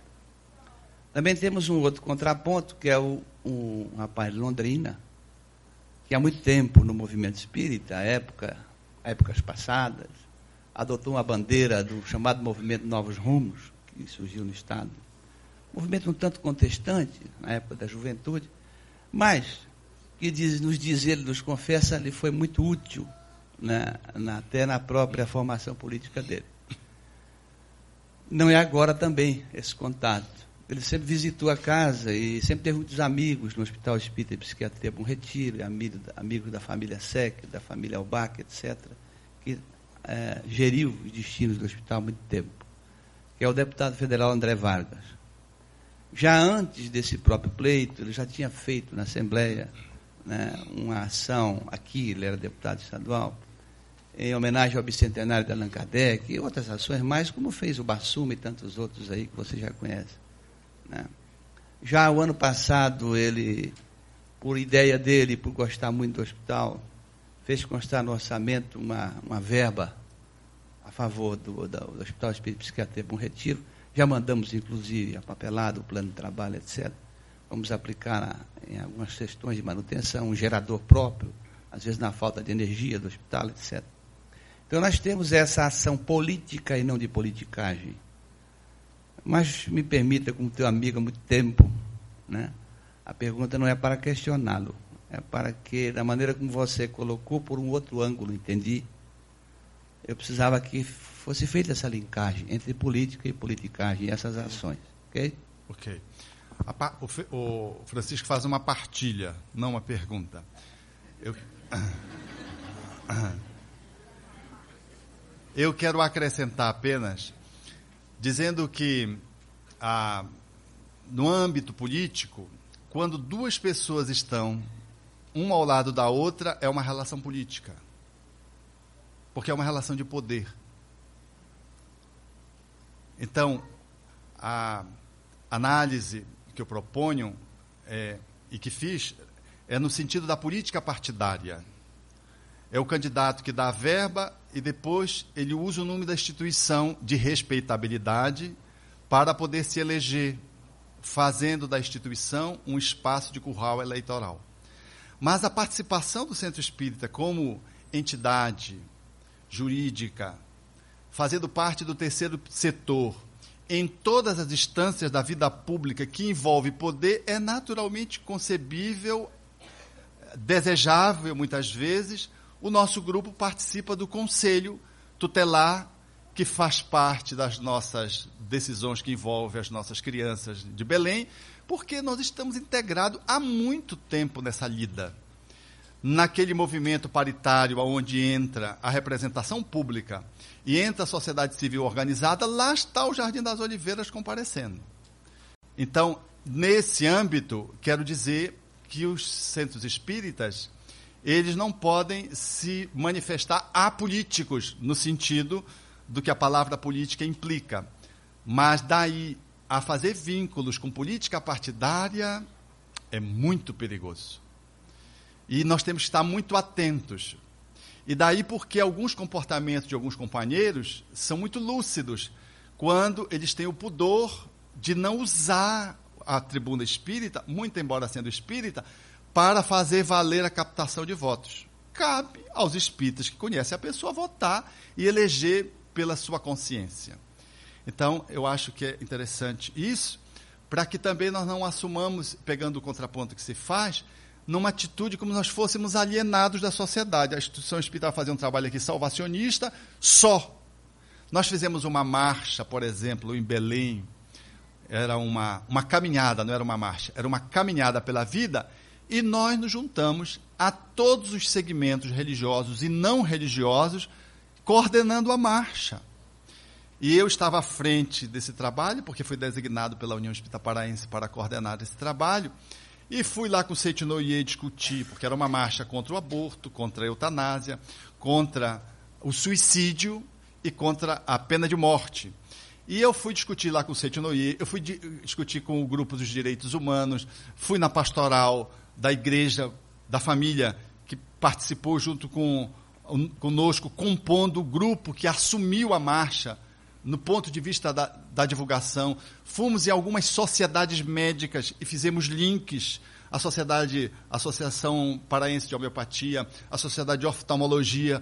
E quanto nós conseguimos linkar para dar uma feição de coletiva, nós fizemos para poder colocar os carros sons nas ruas e levar a marcha e o povo para a rua, colocando a, a luz iluminando a todos que estão na casa na proposição de Jesus.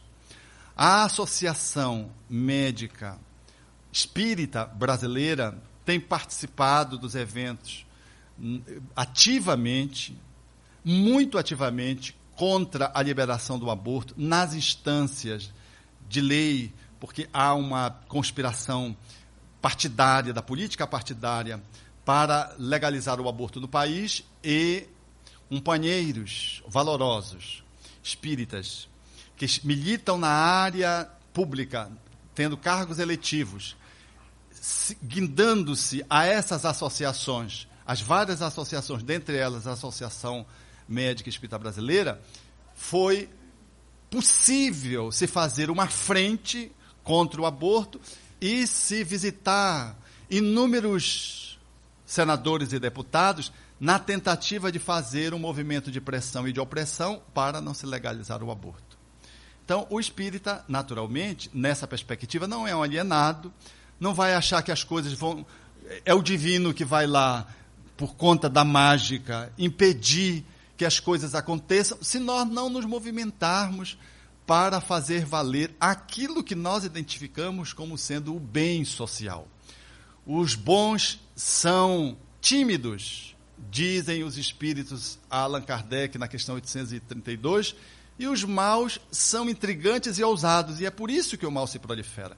Então, penso que desse ponto de vista, os centros, os centros espíritas não só podem, mas devem estar integrados nas diversas ações públicas, nas diversas instâncias, apenas com esse cuidado que nos remete à política partidária. Com relação a, a esse item política, evidentemente, como você colocou, a questão das chapas é uma questão muito delicada e que tem causado grandes danos aos, ao movimento espírita, principalmente a determinadas casas. A casa que nós participamos em Maringá, ela, desde a sua, desde há muito tempo, ela adotou a seguinte forma de se eleger o presidente, o vice-presidente, enfim, a diretoria. É, definiu as, as condições dos associados com direito de votar e ser votado, com direito só de votar, e aqueles que são associados só contribuintes, sem direito de votar.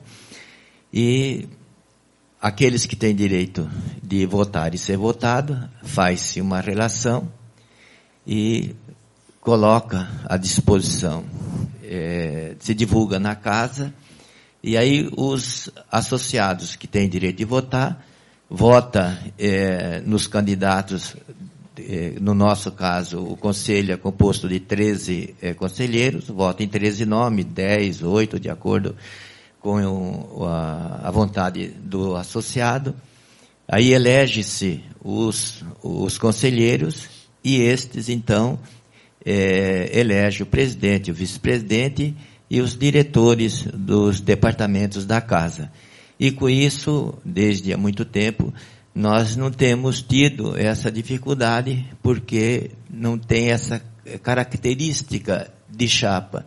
Então, a todos aqueles que quiserem é, participar do processo ele, é, eleitoral da casa, quiserem trabalhar de alguma forma, eles estão contemplados através desse sistema. Outra partilha. Alguém mais quer fazer uma partilha ou uma pergunta ali? Isso são experiências. Só um, são... pouquinho, só um pouquinho, Alberto. Só quero relatar um contraponto aí que fica Tá. bom. Eu participei, só um pouquinho. Eu participei de uma reunião que eu e o Luiz fazemos nas interregionais, e numa casa nos deu um modelo útil de eleição. Diz que lá é o seguinte, eles jogam um estatuto para cima, quem pega primeiro é eleito. Aí eu perguntei se cai no chão. Se cai no chão, fica o que está. Eu vi uma casa que o presidente viajou, quando ele voltou, tinha outra, outra diretoria. Fizeram a Assembleia Geral, elegeram na ausência dele. E aí, quando ele quis assumir, tinha outro presidente. E aí o presidente estava com o estatuto na mão, a reunião de Assembleia Geral, e mostrou para ele, ele pegou, rasgou. Aqui sou eu, presidente. Coitadinho. Depois desencarnou numa situação muito lamentável, teve um acidente vascular cerebral. Não foi castigo, não. Era porque o homem era temperamental. Subiu a pressão lá pelas tantas, fez um acidente vascular cerebral, ficou na UTI durante muito tempo e a casa ficou livre daquele pesadelo. É o dirigente que passa por cima de todo mundo, não respeita ninguém, né? É verdade que o pessoal fez uma eleição estrategicamente na ausência dele, por conta do temperamento dele, mas não funcionou, porque ao invés do estatuto cair no chão, ele rasgou o estatuto e se reempossou. Alberto, a- Ali, primeiro. ainda com relação à questão política, eh, nós temos percebido de uma forma crescente no movimento espírita um desejo muito grande de ocupar cargos, por motivos variados e muitas vezes por uma projeção da própria imagem. Então, gostaria se você pudesse, além da sugestão de forma de eleição, comentar um pouco mais a respeito desse comportamento eh, diante da sua experiência. É, a minha experiência é que nós precisamos lidar com os nossos egos e fazer o nosso movimento de reestruturação egóica a partir de um movimento de evangelização, de um trabalho de transformação, desenvolvendo uma virtude que é indispensável para quem quiser lidar com o poder. Qual é a virtude? Humildade. Humildade. É muito difícil ser humilde. Não foi à toa que Jesus começou o Sermão do Monte dizendo: Bem-aventurados os pobres de espíritos ou os humildes, porque deles é o reino dos céus. Depois ele vai falando das outras virtudes, mas ele começou com humildade. Tem um sentido dele ter começado pela humildade. Uma virtude sem humildade, ela fica inoperante, ela perde força. Então, quando Kardec vai fazer a análise da caridade, ele coloca a caridade e a humildade para configurar o exercício de, dessas duas virtudes que se colocam na contraposição do egoísmo e do orgulho. Então, o orgulho é o nosso calcanhar de Aquiles na relação com o poder. Em Belém, nós tivemos também uma experiência muito enriquecedora do ponto de vista da organização do centro espírita. E aqui nós estamos trazendo, não como verdade, mas como experiências. Nós começamos a gerir, a criar um estatuto que sugeria uma gestão colegiada da casa. Então tiramos a figura do presidente. Porque a figura do presidente, sobretudo no interior, mas também na capital, gerava dois tipos de problema. Ou o presidente era mão de ferro e só ele que mandava, e só ele que sabia, e ele batia o martelo, martelava todo mundo, porque ele era o, o dono do centro espírita. Ou uma outra experiência igualmente danosa, que todo mundo se escora na costa do presidente. Como se o presidente ele tivesse que ser onipotente, onisciente, onipresente. E as pessoas não assumem, não compõem, não fazem equipe, se escorando na costa de uma pessoa que fica sacrificado na posição de presidente. Então nós queremos uma gestão da diretoria colegiada. São diretores. A Associação Médico Espírita do Pará também é uma associação feita por diretores, não tem presidente. A exemplo do que, que acontece com o Conselho Espírita Internacional, você percebeu? Não tem um presidente da Federação Espírita Internacional Espírita. Tem um conselho que rege a união desses mais de 30 países que vão se encontrando aqui e acolá, trocando experiências, permutando valores, trocando culturas, alinhavando o movimento de coordenação para o movimento internacional, atendendo as localidades nas especificidades é um, é um grupo, é uma equipe, é uma gestão de equipe. Então eu acho que isso é um, também um caminho que facilita um pouco esses dois desequilíbrios muito frequentes no movimento espírita. O super presidente que não abre mão espaço para ninguém, ou um presidente que ele carrega os outros trabalhadores nas costas porque os trabalhadores se escoram nele. Eu não sei se vocês têm essa experiência para esse lado de cá. Mas para lá, nós então resolvemos essa dificuldade desse jeito. Agora, quer com diretoria colegiada, quer, quer com essa diretoria hierarquizada, se não houver humildade, não funciona, nem a colegiada. Entenderam? Então, no fundo, no fundo, a solução é um movimento de aquele que quiser ser o maior, que seja o menor. Aquele que quiser ser o mais, seja aquele que serve. Pegou Jesus da bacia, cingiu-se com uma toalha e começou a lavar dos discípulos, o pé dos discípulos quando eles discutiam e se perguntavam quem seria o maior, quem o substituiria o mestre, já que se aproximava um movimento que deveria excluir o mestre ali do grupo apostólico. E quando chega em Pedro, que dá-se conta de que ele está fazendo esse gesto característico dos escravos da época, ele diz: Tu não me lavarás os pés jamais. E Jesus disse: Se eu não te lavar os pés, tu não tens parte comigo. Então, mestre, não só os pés, as mãos, a cabeça. Se eu não te lavar os pés, eu não tenho nada a ver contigo. Ele era o mestre. Assumiu aquela posição enquanto eles discutiam, que era uma demonstração de uma atitude da humildade daqueles que serviam, para depois dizer eloquentemente: aquele que quiser ser o maior, que seja o menor, o servo de todos. Então, aquele que quer o cargo deveria ser aquele que adora o encargo de servir e, portanto, tem uma maior dose de humildade. é aquele capaz de ter maior nível de resistência para superar os conflitos, para lidar com os conflitos, para poder lidar com seus irmãos de trabalho que trazem as suas dificuldades tanto quanto ele próprio, mas esse se vê investido desse desafio de crescer a cada dia num exercício de poder linkado a uma humildade e embasado numa amorosidade que poder sem amor ele vira poder despótico. Ele é opressor, ele é tirânico. Então há necessidade de conjugar a amorosidade, a humildade como os dois eixos bases para que o poder possa ser exercido com pureza, para que ele possa ser socializado, para que ele possa estar a serviço do grupo e não a serviço de quem tem o poder, para que ele possa ser distribuído equanimemente, para que você funcione de uma forma maternal, pegando a, a, a mais a atribuição desse papel da mulher, né, que é um papel mais afetivo, no sentido de poder acolher os membros da prole de modo tal a que todos possam estar sendo atendidos. Então, não existe nenhum modelo de funcionamento de centro espírita, quer com eleição direta, indireta, quer hierárquica ou diretoria colegiada, que funcione se não houver essa escolha proposta por Jesus e que próprio Kardec, quando fala daquela de ele na, ponta, na conta de missionário em chefe, né, naquela circunstância coordenando, mas ele declina dessa posição que ele entende que precisava ocupar para ser o elemento coordenador, mas ele não fala de que haveria um, um substituto para ele. E por isso o movimento espírita não encontra alguém que pudesse, depois de Kardec, fazer esse movimento de cobrir essa vacância. Ele precisava desempenhar aquele papel de coordenação na base. Fincada a base, o trabalho é coletivo, o trabalho é de equipe. Mas é difícil a gente colocar isso na prática, por conta da nossa ancestralidade, por conta da nossa ânsia de lidar com as nossas carências e insuficiências.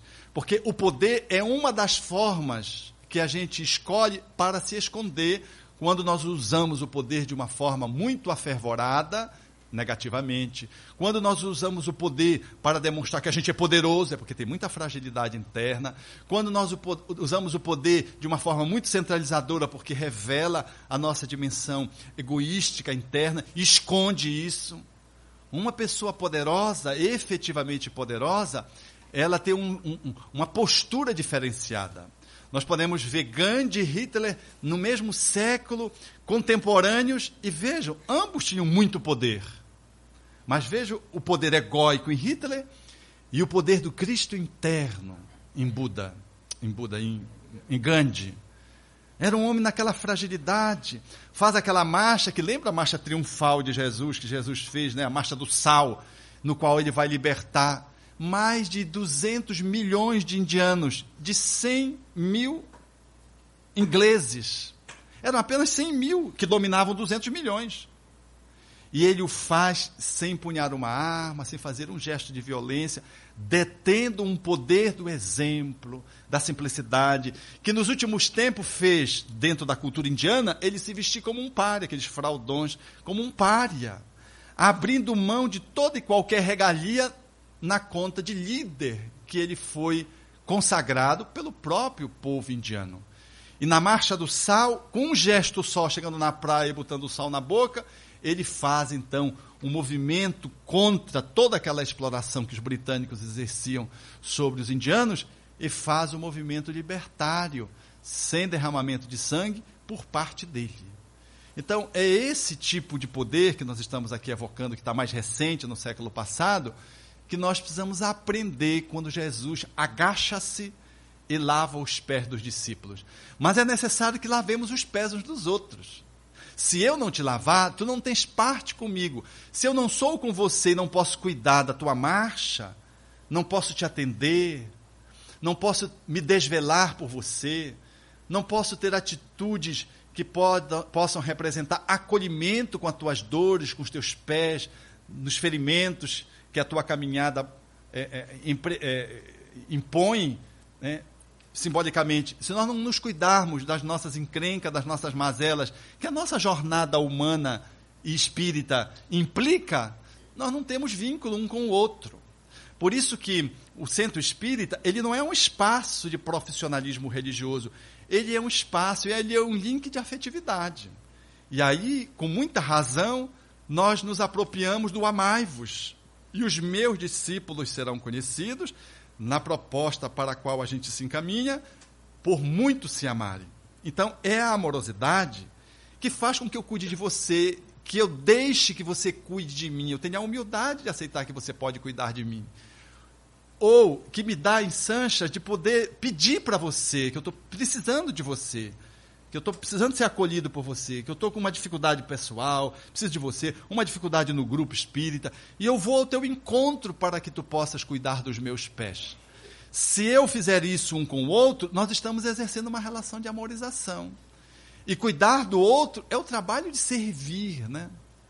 Que às vezes se faz na calada da noite, quando Jesus atende o político, que era o o Nicodemos, porque na sociedade judaica esses papéis se confundiam da gerência no sinédrio, que era o espaço de, de, de, de relevância do poder judaico, ali estavam misturados religião, política, economia, estava o poder central da gestão dos, dos israelitas, dos hebreus da época. E Jesus acolhe, e atende, e cuida, então, nós precisamos estar cuidando uns dos outros no lava-pés, não do ritual que as pessoas que não compreenderam reproduzem, mas na efetivo simbolismo que isso implica, no sentido de cuidarmos uns dos outros numa relação de poder que serve, num poder que implica em amorosidade, pureza, num, num, num poder que abre mão para que possamos ambos sermos grandes sendo, em sendo pequenos. Faz sentido isso? Nosso amigo, ah, depois nós vamos continuar. Tá. Porque, pelo jeito, eu não vou voltar para Belém. que ainda tem muita coisa. tá. Alberto, a minha pergunta tem a ver a respeito da caridade. Já peço de antemão a, a antemão aos nossos irmãos, né? Desculpa se eu falar alguma coisa que é, faz apenas três anos que eu e minha esposa é, temos participado dos estudos da doutrina, temos aprendido muito, e ao mesmo tempo tão pouco e muito ainda a aprender. A pergunta é a seguinte: é, nós notamos que no passado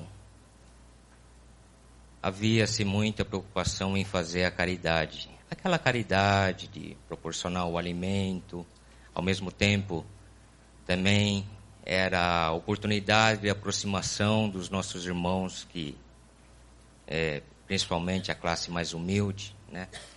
E hoje, é, logicamente, com a mudança uh, de política, o governo hoje proporciona é, coisas que não haviam no passado, assistência social e tal. E diante disso, eu tenho ouvido, às vezes, comentários tais como: bom, hoje já não é mais necessário fazer isso, sendo que o governo faz a parte dele. Logicamente que é, cada local né, tem uma realidade. Mas mesmo tendo essa ajuda social do governo, não estaríamos nós eh, perdendo a oportunidade e, de certa forma, distanciando essas pessoas mais humildes? Oportunidade de aproximação, como foi falado, de não somente o material, mas principalmente a aproximação da palavra amiga? Essa questão ela é importante porque ela fala de um movimento de progresso. As leis morais em O Livro dos Espíritos falam da organização de uma sociedade que possa atender às demandas humanas. As cartas constitucionais, elas vêm nessa direção e vão sendo atualizadas e se aproximando da lei divina, que é imutável, à medida que nós vamos progredindo. Então, efetivamente, nós vamos caminhando de conformidade com o contexto social.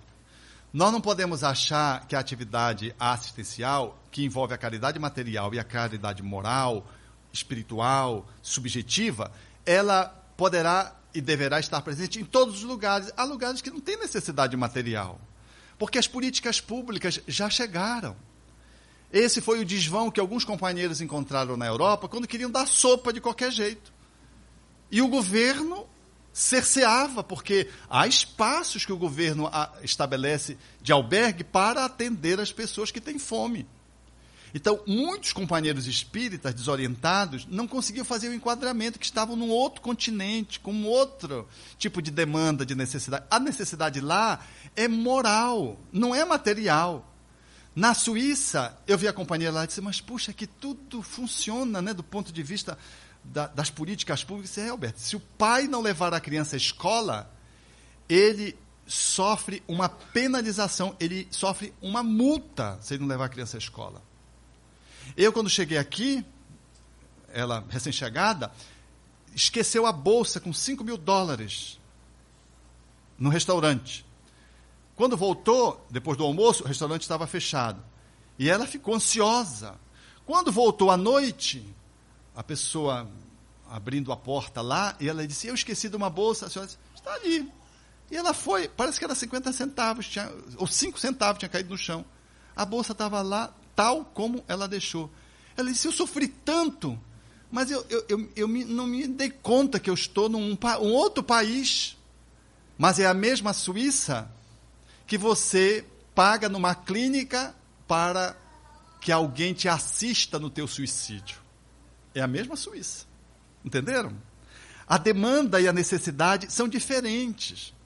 Você vai lá em Campo Grande, em Mato Grosso do Sul, e as crianças da escola pública, no kit que elas ganham, vai um computador para elas. Vocês imaginem isso? Um computador, notebook, em função de uma ação pública de um governador que é até do Paraná, não sei se é porque é do Paraná, mas ele é do Paraná.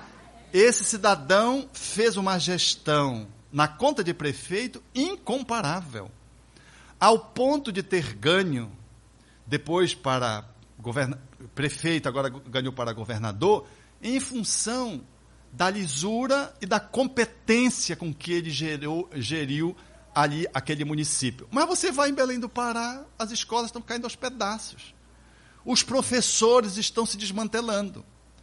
Então aí entra a atividade de assistência social ou do serviço assistencial e promoção social espírita como uma forma de compensar como diz o Chico, aqueles criticavam. Eu sempre me intrigava, mas por que o Chico distribui pão e moedas na fila? Eu me intrigava com isso, se isso não era paternalismo, né? Mas há pessoas que não conhecem a miséria. Miséria tem um cheiro. Há pessoas que só andam nos logradouros mais importantes das suas cidades. Chico era visitado por gente de todo o país. E aquelas pessoas então olhavam aqueles trapos humanos caminhando ali e o Chico fazendo aquela distribuição. Mas ele não só distribuía, ele abraçava, conversava, beijava. Era um trabalho de abrir espaço para que as pessoas olhassem por aquela janela chamada Chico Xavier, um outro mundo que elas não acessavam, vindo das grandes metrópoles e vivendo na abastança sem saber que os seus irmãos morriam na miséria. E alguém em se lhe criticando porque ele fazia trabalhos desse tipo, que era paternalismo, ele dizia assim: Ah, quando pega fogo numa casa, enquanto o bombeiro não chega, a gente joga água. Olha lá a sabedoria. Então, o centro espírita, ele não vai esperar as políticas públicas chegarem ali naquele bairro, porque quando chegar, aquelas crianças todas perderam encarnação, porque já são adultos marginais. Então, nós vamos fazendo. E aí vem e podemos conectar com a questão anterior, nós, enquanto espíritas, estamos atuando para que as políticas públicas possam se aperfeiçoar para atender os direitos de cidadania, que é o dever do Estado, atender essas necessidades. Mas enquanto essas políticas públicas não alcançam os estados mais miseráveis, as cidades mais precariamente postas, o centro espírita que está ali, ele faz a caridade moral e faz também a material. sem exclusão de estar investindo para que o Estado possa alcançar, reivindicando. Quando a companheira foi lá dizer que estava acompanhando aquele garoto, ela estava reivindicando que aquela escola deveria atender aquele garoto que é duplamente marginalizado, pressionando o poder público a assumir a sua função. Então, efetivamente, nós vamos caminhando para isso. O Espiritismo é uma doutrina de bom senso e o centro espírita há de se colocar dentro do mundo olhando as necessidades e fazendo esse movimento de uma forma mais adequada para alcançar a sua finalidade naquela localidade, naquele bairro e naquele país, cumprindo a sua função. Vamos falar no campo da magia ali. Né? Hoje em dia, o momento hoje, é, atrai muitas pessoas ao centro devido a muitos filmes é do Chico que está em lançamento, pessoas ouvem, até com certa coerência, que a gente acha que é, né? e outras que fazem alguma coisa na maneira do, do achismo, né? E as pessoas vão ao centro assim, achando que chegam lá e é uma, uma mágica que se resolve, e ele sai, às vezes, decepcionado, porque não é tudo aquilo que ele achava que era, né? que, que ele iria conseguir. Como lidar com essa situação, com essas pessoas que eh, iniciam ou ouviram alguma coisa de espiritismo de uma maneira totalmente é, distorcida do que é a realidade. Eu tinha um companheiro que ele era comerciante, companheiro espírita, e ele dizia assim, Alberto, eu era um empregado de uma loja comercial que vendia tecido. Eu nunca dizia para a pessoa que batia na minha loja que não tinha o produto. Nunca. Porque eu tinha que vender o meu produto. Aí o que eu quis dizer? Ela pediu um, um, um, tecido tal. Aí eu ia buscar um tecido parecido. Eu já tenho, eu mandava a pessoa entrar, eu mandava ela sentar lá.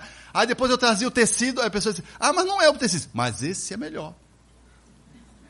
E ele dizia o quanto ele era um vendedor próspero e vinculado a um patrão que até hoje tem uma rede de lojas em Belém, que foi também um companheiro muito exitoso na sua atividade comercial, e ele dizia: Nós nunca podemos dizer não Ora, nós temos o melhor produto que o Espiritismo oferece. A pessoa chega lá, às vezes malucada. Ela quer, pelo poder mágico, encontrar a solução para os seus problemas magicamente, quer resolver os seus problemas sem fazer nenhum esforço. A gente vai dizer logo de cara que não? A gente não, vem, entra aqui. E nós vamos apresentar o que nós temos. Nós não vamos dizer para ela que vamos resolver o problema dela. Nós não vamos dizer para ela que nós vamos resolver do jeito que ela quer. Mas nós vamos dizer que temos outras formas de lidar com o problema dela, mais criativas, mais ricas, mais abundantes, mais, mais. E não é mais. Nós não estamos sendo verdadeiros. Agora, ela pode ficar ou pode não ficar. Até porque não teremos a preocupação que ela possa ser uma pessoa espírita, porque às vezes ela não tem maturidade para ser espírita. A maturidade que os espíritos chamam de maturidade do senso moral. Eu lembro de uma senhora que chegou muito perturbada à nossa casa, que fazia tratamento de desobsessão no centro da cidade, e a pessoa foi melhorando, era uma senhora idosa, e eu fazia o acompanhamento dela regular, do tratamento dela de desobsessão fazendo as reuniões mediúnicas privadas, vibrando por ela, ela participando das reuniões do atendimento espiritual, evangélicas, as análises, recebendo os passes e fazendo o acompanhamento pelas reentrevistas, que fazia parte da estrutura daquela casa, atender pessoa por pessoa. E eu acompanhava essa senhora. Depois de um longo tempo, ela foi se libertando, foi se libertando, e chegou o momento de dar alta para ela daquele tratamento a que ela se submetia. Então eu fui dar tratamento e fui encaminhar para uma reunião de estudos doutrinários, onde ela ia estudar Espiritismo, porque a reunião que ela participava era de explanação evangélica. E ela disse assim para mim: Tudo bem, mas eu posso continuar frequentando a minha igreja? Eu digo: Qual é a sua igreja? Que a senhora está se referindo? Achando que ela ainda estava falando, né, é, centro espírita, a igreja dela. E, e avaliando se ela estava bem antenada. Ela disse: Não, é porque eu sou mesmo católica. E nesse período, que fez um período de mais de um ano que ela frequentou a nossa casa, eu, eu continuei frequentando a minha igreja. E eu quero saber se eu posso ir para essa reunião, mas se eu posso eh, frequentar a minha igreja. Eu digo, mas a senhora já vem frequentando, a senhora pode, não tem nenhum problema. Porque a senhora não está querendo ir para outro grupo? Ela disse, Na verdade, não, porque eu não entendo nada desse negócio de reencarnação. Eu, na verdade, eu não acredito. Eu frequento aqui, mas eu não acredito. Esse negócio de que de mediunidade. Aí ela começou a meter o pau no espiritismo, mas com muito com muita descrição. Foi um pau evangelizado. E ela foi dizendo, meio com medo.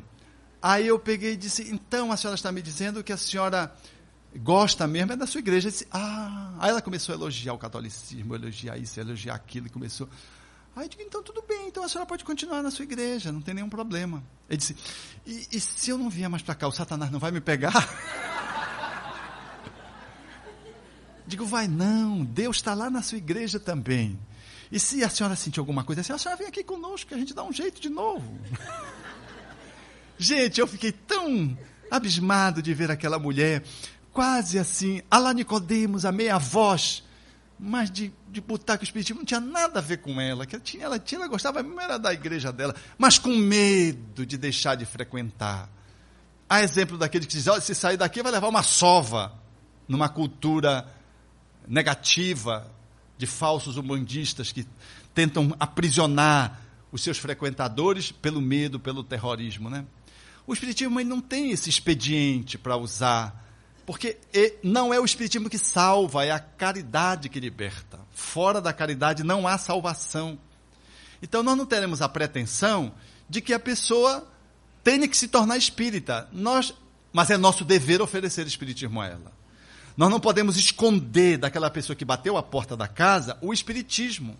Porque se fizermos isso, nós poderemos estar cometendo um crime de lesa fraternidade. Porque aquela pessoa está no lugar onde deveria ficar mas não fica por um excesso de escrúpulos, por um atendimento inadequado, porque ela fez uma fala e nós já cortamos aquela pessoa, dizendo que ali não tem aquilo, e não deixamos a pessoa entrar, e a pessoa não teve a oportunidade de fazer uma outra reflexão.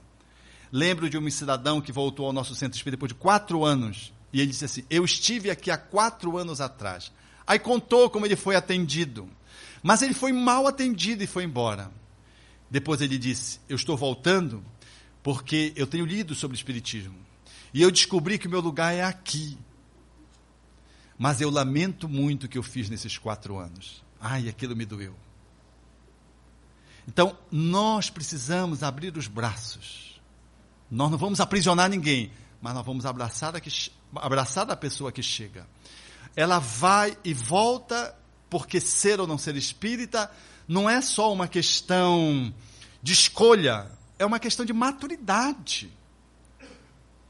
Às vezes eu digo para alguns jovens assim que são meio rebarbados, né, que querem dizer, falar da universidade, não sei o quê, eu digo, olha, o espiritismo não é para qualquer um, não. Para mexer com o brilho deles, porque aí mexe com o ego. Aí eles ficam assim, né? É, o espiritismo não é para qualquer um, não. O espiritismo é coisa muito profunda. Aí já fica assim, porque ele está querendo dizer que o espiritismo não vale nada, que ele está na academia, que ele está na última onda, que ele está no centro do. Normalmente quando ele ingressa na faculdade. E aí vem uma. Aí eu faço uma intervenção terapêutica. Eu faço assim, digo, ah, pois é, mas espiritismo não é para qualquer um. Com quem diz assim, você não dá conta de ser espírita. Isso causa, instiga o danado, e aí ele quer saber esse negócio e aí se sente. Mas se a gente dizer, não, é isso mesmo, né? Ah, aquela falsa humildade, gente, se ele olha para a nossa cara, a nossa cara já é assim.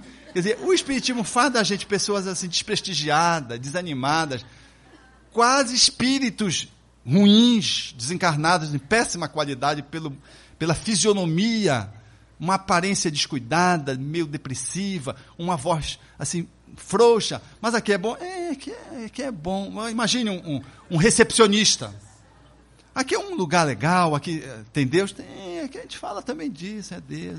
É. Você entra né, nesse lugar onde estão querendo apresentar, estão te apresentando o produto com essa cara. Então, meus amigos, nós precisamos embalar o espiritismo adequadamente. Nós precisamos ser os agenciadores desse produto formoso, nessa imagem que Joana criou da grande empresa, né? O dono é Deus, né?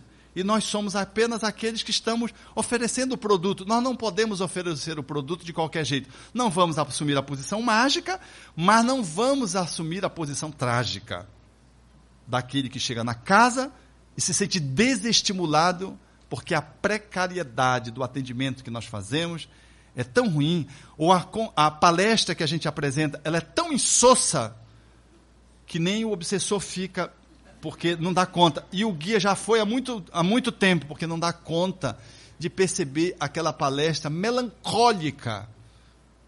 Não, o Espiritismo é uma doutrina de alegria, é boa nova, é alegria. Então nós vamos acolher as pessoas, agora vamos respeitar.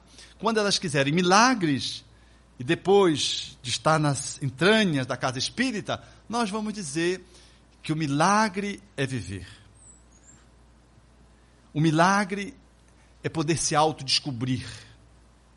O milagre é poder se apropriar de si mesmo nas suas próprias mãos para fazer o seu caminho evolutivo. Porque Kardec perguntou também isso. Vocês lembram na lei do progresso, né? O espiritismo, ele pode produzir, os espíritos podem produzir fatos tão patentes às vistas, de tal ordem, que o mais incrédulo ceda pela multiplicidade dos fenômenos? E os espíritos responderam a Kardec: Desejarias milagres, não é? Mas Deus espalha a mancheias. O Cristo, por um acaso, ele conseguiu convencer aqueles que eram seus contemporâneos, aqueles que assistiram os milagres, os fatos extraordinários? Deus não espalha eventos tão concretos, fatos tão vivazes, tão insofismáveis, mas não há aqueles que negam e não há aqueles que dizem que mesmo que vissem, não creriam. Não tem gente que vê, ouve espírito e não acredita. Não, isso é uma coisa do meu cérebro, da minha cabeça. Do, acho que foi do parto. Então, esses, esses companheiros, eles vão circular várias casas espíritas e não espíritas, até ficar numa igreja midiática para depois se decepcionarem. E a dor fará com que eles façam um outro movimento. Como um paciente que chegou comigo, ele fechava os olhos assim, assim doutor, o senhor é o décimo primeiro médico. Foi a primeira coisa que ele disse. Eu tenho um problema de vista, não consigo abrir a minha vista, e o senhor é o décimo primeiro médico. Aí começou a dizer o nome dos médicos. Eu já sabia que eu era apenas o décimo. Eu já tinha consultado o décimo primeiro médico. Eu era o décimo segundo. Eu sabia que eu era o décimo segundo só. Porque ele não estava querendo cura, ele estava querendo arrolar o número de profissionais para dizer para a filha que tinha lhe desonrado o quanto ele sofria, que ele já tinha 12 médicos, depois de mim, e o problema dela, dele continuava, porque a filha o desonrou, tendo um comportamento na qualificação dele, que não respeitou as regras da educação que ele propôs. Então era um senhor que eu olhei para ele precariamente. Quando uma pessoa chega falando mal assim de um grupo de pessoas assim que ninguém presta, quando, o companheiro na sua casa espírita vai falar mal do fulano, Beltrano, Cicano, pode contar que mais tarde ele vai falar mal de ti. Porque ele não está querendo esclarecimento e atendimento. Ele está na viciação da fofoca, da maledicência e da calúnia. E ele vai falando, vai falando, vai falando, e tu és a próxima vítima. Então, nós precisamos compreender que esses companheiros que magicamente procuram o centro espírita, eles, dependendo deles, poderão ficar ou não. Mas se tiver essa estrutura rígida, eles ainda vão caminhar por muitos outros grupos, espíritas ou não, para encontrar no sofrimento o espaço de abertura interno para que eles despertem para a realidade espiritual. Quem mais quer perguntar? Eu me ocorreu agora que a gente podia, é, porque não vai dar tempo mais da gente ver o que precisa ver. Então, eu, eu queria fazer o seguinte: eu queria explorar mais um pouco e depois a gente vai fazer o que precisa fazer num fecho da nossa fala de ontem, que ia coincidir com a de hoje. E o que a gente ficaria de falar hoje, a gente a gente volta. A gente volta. Então, eu, há alguma outra questão pendente? Alberto, é, você falou que na recepção nós temos que abraçar a todos que chegam na casa espírita. Esse abraço eu gostaria de entender se ele é literalmente falando ou se é uma figura de linguagem, assim, que esse abraço é aquela fraternidade com que recebemos as pessoas. No contexto que eu estava falando, era o sentido simbólico. Abraçar no sentido de acolher. Até porque, no ponto de vista do atendimento fraterno através do diálogo, a posição do recepcionista, tanto quanto do entrevistador, ela precisa manifestar esse acolhimento, mas com um enquadramento social que exige cada lugar no campo da respeitabilidade às individualidades. Uma pessoa que, na conta de entrevistador ou do recepcionista, abrace uma pessoa que chega para essa pessoa, isso pode funcionar como uma movimentação invasiva. Porque você não conhece, você não abraça quem você não conhece, que você está conhecendo naquele momento. Então, essa fraternidade, ela precisa ser manifestada do ponto de vista corporal, graduada à condição do bom tom. Então está no seu sorriso e pode estar no aperto de mão, mas um abraço já pode estar excessivo. Porque a outra pessoa, por exemplo, se vem acompanhada e é ciumenta, você cria uma encrenca. Ou se a pessoa ela tem a, a têmpera europeia, alemã, inglesa, né, você vai é, chocar aquela pessoa. Porque se você vai num restaurante, por exemplo, de ingleses, as, as, vozes são baixas, ou de japoneses, as pessoas não falam alto, não gritam, mas se tiver um outro um restaurante de italianos, mamma mia, parece que eles estão ali comemorando um gol. Todo mundo fala aquele alarido. Eu estranhei a primeira vez que eu fui ao, a, ao aeroporto da Itália, eu me assustei, porque eu achava que as pessoas estavam brigando, eu olhava, não, elas estavam falando normais, não era nenhum problema, não, era, era o jeito delas falarem. Então, nós precisamos olhar bem isso. E mesmo fora da questão do atendimento e da entrevista, nós precisamos tomar muito cuidado para não fazermos uma movimentação física que possa representar um abraço invasivo. Na conta de fraternidade, nós vamos estar atendendo a pessoa, às vezes, abusivamente, ou gerando mal-estar numa aproximação física que você não tem nenhum espaço de afetividade construída para que isso se estabeleça. Mesmo que você não possa fazer isso, alguém pode estar perguntando, mas e aí, como é? O seu sorriso, a sua energia, o seu toque? Porque a gente acolhe uma pessoa muito mais pela forma com que a gente a envolve e com a, os fluidos com que nós introjetamos na nossa psicosfera pessoal e envolvemos a outra pessoa, do que propriamente no contato físico. Porque às vezes o contato físico ele é mais estereotipado. Um abraço, às vezes, ele é apenas um abraço, mais um abraço. Ele não é um abraço. Ele é um abraço que pode estar representando uma convenção social. E não tem nenhum sentido emocional. Então, na casa espírita, nós precisamos ter o pudor e ter muito cuidado com as demonstrações de afetividades que às vezes extrapolam. E se é uma pessoa muito carente, ela corre o risco de se apaixonar por você no segundo abraço. Então você tem que tomar cuidado.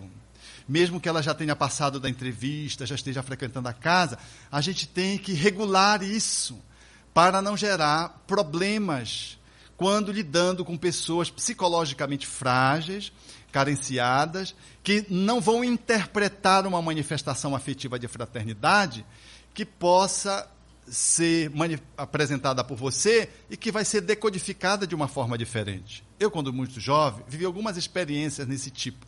Eu tinha uma moça que sempre ela entrava em crise quando ela me via. Mas eu não me dava conta disso. Aí ela começava a ter um xilique, ela caía. Aí tinha que carregar. Depois tinha que levar para a sala de passe, tinha que dar passe. Até no dia que ela teve um xilique, e uma pessoa de mais experiente disse assim, Alberto, pode ficar de fora da sala.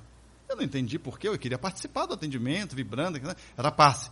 A pessoa ela vibrava assim, ela olhava assim para ver. Gente, como eu não entrei na sala, a incorporação, o encosto, logo cedeu. Ela logo se equilibrou, não precisou nem do passe. Aí essa pessoa, que era uma pessoa maternal, veio comigo e disse: Você já percebeu essa moça? Ela toda vez que vê você entra em transe. E eu, ainda muito imaturo, não me dava conta. E a partir daí, eu fui percebendo o quanto, não só no gesto, mas também na fala. Me lembro-me, numa das circunstâncias em que eu atendi uma moça, eu disse assim: Minha querida, ela disse: Eu não sou sua querida, eu sou socorro. Aí eu tá, continuei atendendo, depois disse assim: Meu anjo, eu não sou seu anjo, eu sou socorro. Era uma pessoa perturbada. Essa mesma pessoa, numa outra circunstância, veio para o atendimento fraterno através do diálogo de acompanhamento, e ela disse assim: Em casa, os espíritos me disseram para que eu viesse com essa roupa. Era um colã colado, mínimo. E ela concluiu assim, dizendo: E eles me disseram para vir aqui e tirar a roupa quando você estivesse me atendendo. Nós nunca atendíamos em sala fechada observando a segurança nossa, não é dos, das pessoas que nos procuravam. E tinham duas pessoas atendendo na sala, e eu senti aquele frio na espinha, digo, se eu tivesse só e essa moça se desequilibrasse, eu, né? Imagine ela tirar a roupa, o que é que eu ia fazer? Eu não ia saber se eu colocava o colã, se eu tirava o colã, se eu pedia ajuda. Gente, até provar que tomada não é focinho de porco, eu estava, não é verdade? Então, cuidado, porque essas situações, elas são dramáticas. E eu não estou falando só de jovens. Há pessoas de mais idade que se apaixonam por pessoas de mais jovem. Porque a gente pensa que isso é uma questão etária. Tenhamos cuidado. Pessoas idosas, muito carenciadas, muito vulneráveis, diante de um acolhimento de um jovem ou de uma jovem, entram num processo de apaixonamento, às vezes pela sua carência, às vezes incrementados por interferências espirituais. Então a gente precisa ter o bom tom, porque às vezes são ciladas para comprometer a idoneidade de um trabalhador. Situação que se cria, no mínimo, constrangedora, e que para desenrolar, às vezes demora tempo, e precisa que a turma da intermediação chegue porque senão você não consegue, de modo algum, se desembaraçar dessas situações que são situações delicadas. Então, a fraternidade, ela comparece, mas ela deve comparecer na dose certa. E ela se expressa fisicamente também na dose ideal daqueles que vão construindo relacionamentos com segurança, dentro da cultura de cada lugar, dentro do vínculo estabelecido, no qual esse, essa manifestação da afetividade, ela surge de uma forma ecológica. Aqui, aqui, essa jovenzinha aqui. Uma pergunta de jovem agora, ó. Aliás, é a segunda. É, Alberto, é, há pessoas que chegam ao centro e que têm muita empolgação e querem aprender tudo em um dia ou dois dias sobre a doutrina espírita. Há outras também que, ao se falar em estudo, acabam por deixar de lado, porque o estudo, às vezes, ele é bastante desgastante. E relacionando essas duas situações com o que o senhor falou é, de oferecer, é, assim, você nunca deve falar que você não, não tem nada a oferecer, mas sim você deve falar ao contrário, que você tem o melhor a oferecer. Então, como direcionar essas duas situações? As pessoas muito ansiosas, elas querem, em tudo na vida, se apropriarem de um conteúdo de uma forma muito súbita. A ansiedade favorece que a pessoa ela queira já ir para reuniões mediúnicas, ela chega, mas como é que eu posso fazer? Não tem um jeito mais rápido? Quer dizer, ela nem sabe ainda o que é mediunidade, mas já quer participar de reuniões mediúnicas. Nem conhece o que é espiritismo e já quer acessar atividades que não estão graduadas à sua iniciação espírita. Então, essas pessoas, nós vamos ter que reduzir a marcha delas. Lembro-me de Divaldo quando conta a experiência que teve com aquele espírito de natureza oriental que vinha fazer as psicografias e ele começou a perguntar e o espírito disse assim: olha, você faz o seguinte, você passa um ano sem me perguntar nada. Depois de um ano, você me pergunta tudo o que você quiser. E aí o Divaldo disse: depois de um ano não tinha o que perguntar. Dizer, nós temos tanta ansiedade que a gente atropela o processo sem queimar as etapas.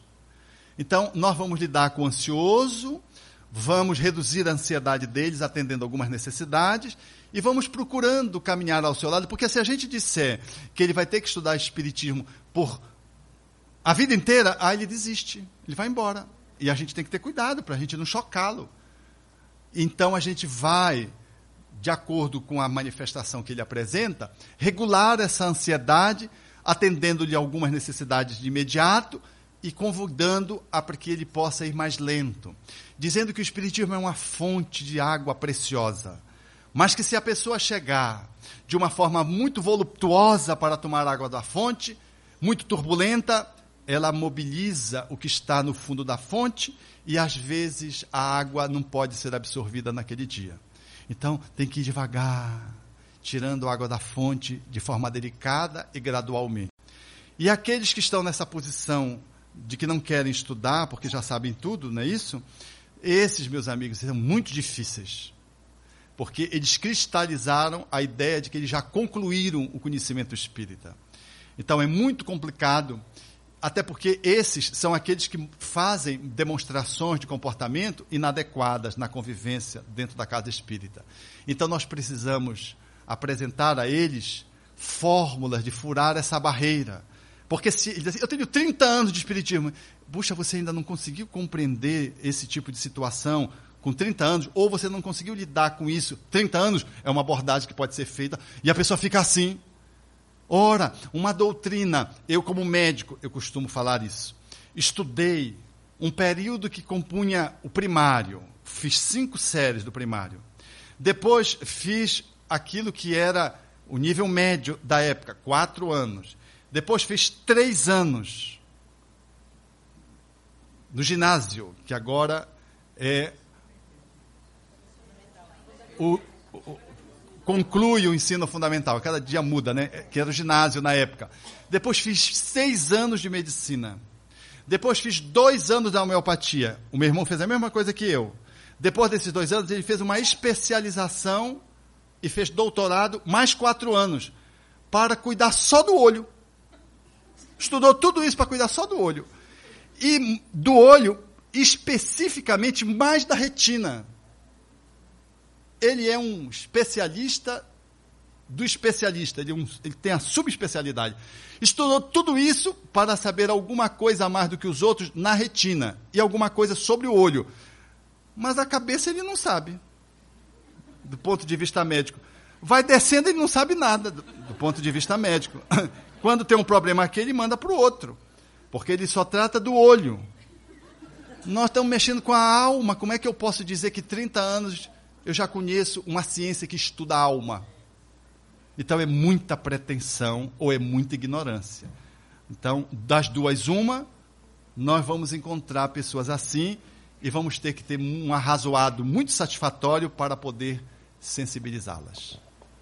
Alberta, só uma observação, uma, talvez. Uma partilha. Não, talvez possa ajudar. É, uma reforma feita na nossa casa espírita, todas as portas têm um grande vidro, ou dois. Hum. Nenhuma sala da nossa casa está fechada, mesmo que a porta esteja. É uma contribuição somente. É. Uma vez eu estava atendendo um homem forte, e ele estava me dizendo: então eu, eu em casa pego o santo e aí eu quebro tudo. Aquele homem forte. E eu sou franzino, tenho esse estilo, sou só comprido. Mas quanto comprido e fraco, quebra mais rápido, né? Aí ele foi, de repente, ele começou a entrar em transe. Aquele homem musculoso. Aí eu agarrei nos braços dele, estávamos numa mesa, eu agarrei nos braços dele, e eu ficava pulando com ele e olhando pelo corredor para que alguém viesse me dar um socorro. Naturalmente que os espíritos interviram e não deixaram aquele homem cometer um assassinato besta, porque ia matar um caniço dentro do centro espírita. Mas foi uma situação que me remeteu, mais uma vez, a olhar como a gente tem que ter cuidado. Porque imagine se eu estou numa sala fechada, se eu tenho medo de espírito, ou se eu tenho medo de violência, ou se eu tenho medo de pessoas que entram num quadro de é, é, transe, na qual as pessoas assumem o comando corporal integral das pessoas, não só o centro da fala. Como é que ia ficar isso? Como é que vai abrir a porta se a porta tivesse fechada, por exemplo? A chave, você não encontra o buraco. Né? Então, nós temos que ter cuidado. Como médicos, nós temos cuidados para podermos lidar com as pessoas de forma a não nos colocarmos numa posição de risco e podermos assim continuar cuidando das pessoas. Então, é de bom tom a tua partilha, porque fala desse cuidado. Nós não podemos repetir, diz o Espírito Emmanuel, no movimento espírita, no livro Emmanuel, a confissão auricular, né? que é um outro viés inadequado daqueles que fazem nos espaços reservados aquele motivo de atendimento daquele que vai dar o indulto, prescrever as indulgências e vai estabelecer, portanto, uma relação sacerdotal. A nossa abordagem no centro espírita não é essa, de natureza religiosa, que diz ele, um dia a sociologia haverá de mostrar os prejuízos que esse tipo de prática da igreja perpetrou para especialmente as mulheres, diz o Espírito Emmanuel. Também o atendimento fraterno não é uma prática psicoterapêutica de natureza profissional, porque quem faz não é necessariamente um profissional da fala, do diálogo, do atendimento. Né? Então, somos pessoas que fazemos um atendimento espírita. Então, não é uma psicoterapia profissional, mas também não é uma conversa de corredor, onde você conversa de qualquer jeito. Então, ele tem um enquadramento chamado, como diz o Espírito Camilo, fraternalmente, de, falar, é, chamado singelamente de atendimento fraterno. O atendimento fraterno pelo diálogo. Que é essa grande contribuição, com reflexos psicológicos, espirituais, na saúde da pessoa, fantásticos, feito por pessoas de boa vontade, que se preparam para isso e dentro de um ambiente adequado que lhes dê segurança, podem acolher as pessoas de forma a poder exercer essa função fraternal mediante esse desabafo que o outro faz e algumas considerações, algumas sugestões que se oferece à guisa de ajuda fraternal e que mobilizam o outro para continuar no seu caminho evolutivo, superando as suas próprias limitações e dificuldades é o exercício do consolo e do esclarecimento conjugados a serviço da iluminação. Então, meus amigos, nós temos aqui que fazemos uma busca do ego para esses valores que vão nos dar sustentação para articular as nossas competências, a fim de nós não derivarmos para as periferias, sempre perigosas, porque representam os extremos, a, radical, a radicalidade e o extremismo, o fanatismo. Então, esses recursos, eles estão no espírito. Eu gosto muito dessa questão 88 de Livro dos Espíritos, quando Kardec pergunta sobre o espírito, ele tem forma, e os espíritos dizem: é um clarão, uma chama, uma centelha etérea, fazendo menção de que a nossa natureza, ela não é corpórea, de que além do perispírito, que é semimaterial, feita, portanto, de fluidos, de matéria numa outra dimensão, nós temos a nossa razão de ser, por ser a nossa essência, da, da forma como fomos criados, essa caracterização de luz, de centelha, que é, numa bom tom, o espírito aí posto. É por isso que está em Gênesis, Deus nos criou a sua imagem e semelhança, que as pessoas interpretaram criando um Deus à nossa imagem, mas a fala era o contrário. Deus é que nos criou a sua imagem e nós invertemos, nós criamos Deus à nossa imagem e botamos na Capela Sistina, por exemplo, um Deus velhaco lá e um homem formoso lá tocando o dedo de Deus para configurar ali a criação. Era a imagem antropomórfica de Deus. Mas na leitura espírita, nosso entendimento é diferenciado. Deus nos criou a sua imagem. Como foi que Jesus definiu Deus? O Espírito. Para a mulher samaritana que lhe perguntou acerca aonde ela deveria adorar, se na Samaria, no, no, no templo de Samaria ou no templo central em Jerusalém. E Jesus disse: Deus é espírito e verdade, e importa que os seus adoradores o adorem em espírito e verdade. Então, vamos aqui configurar Deus como sendo espírito, que transcende a tudo que conhecemos naturalmente.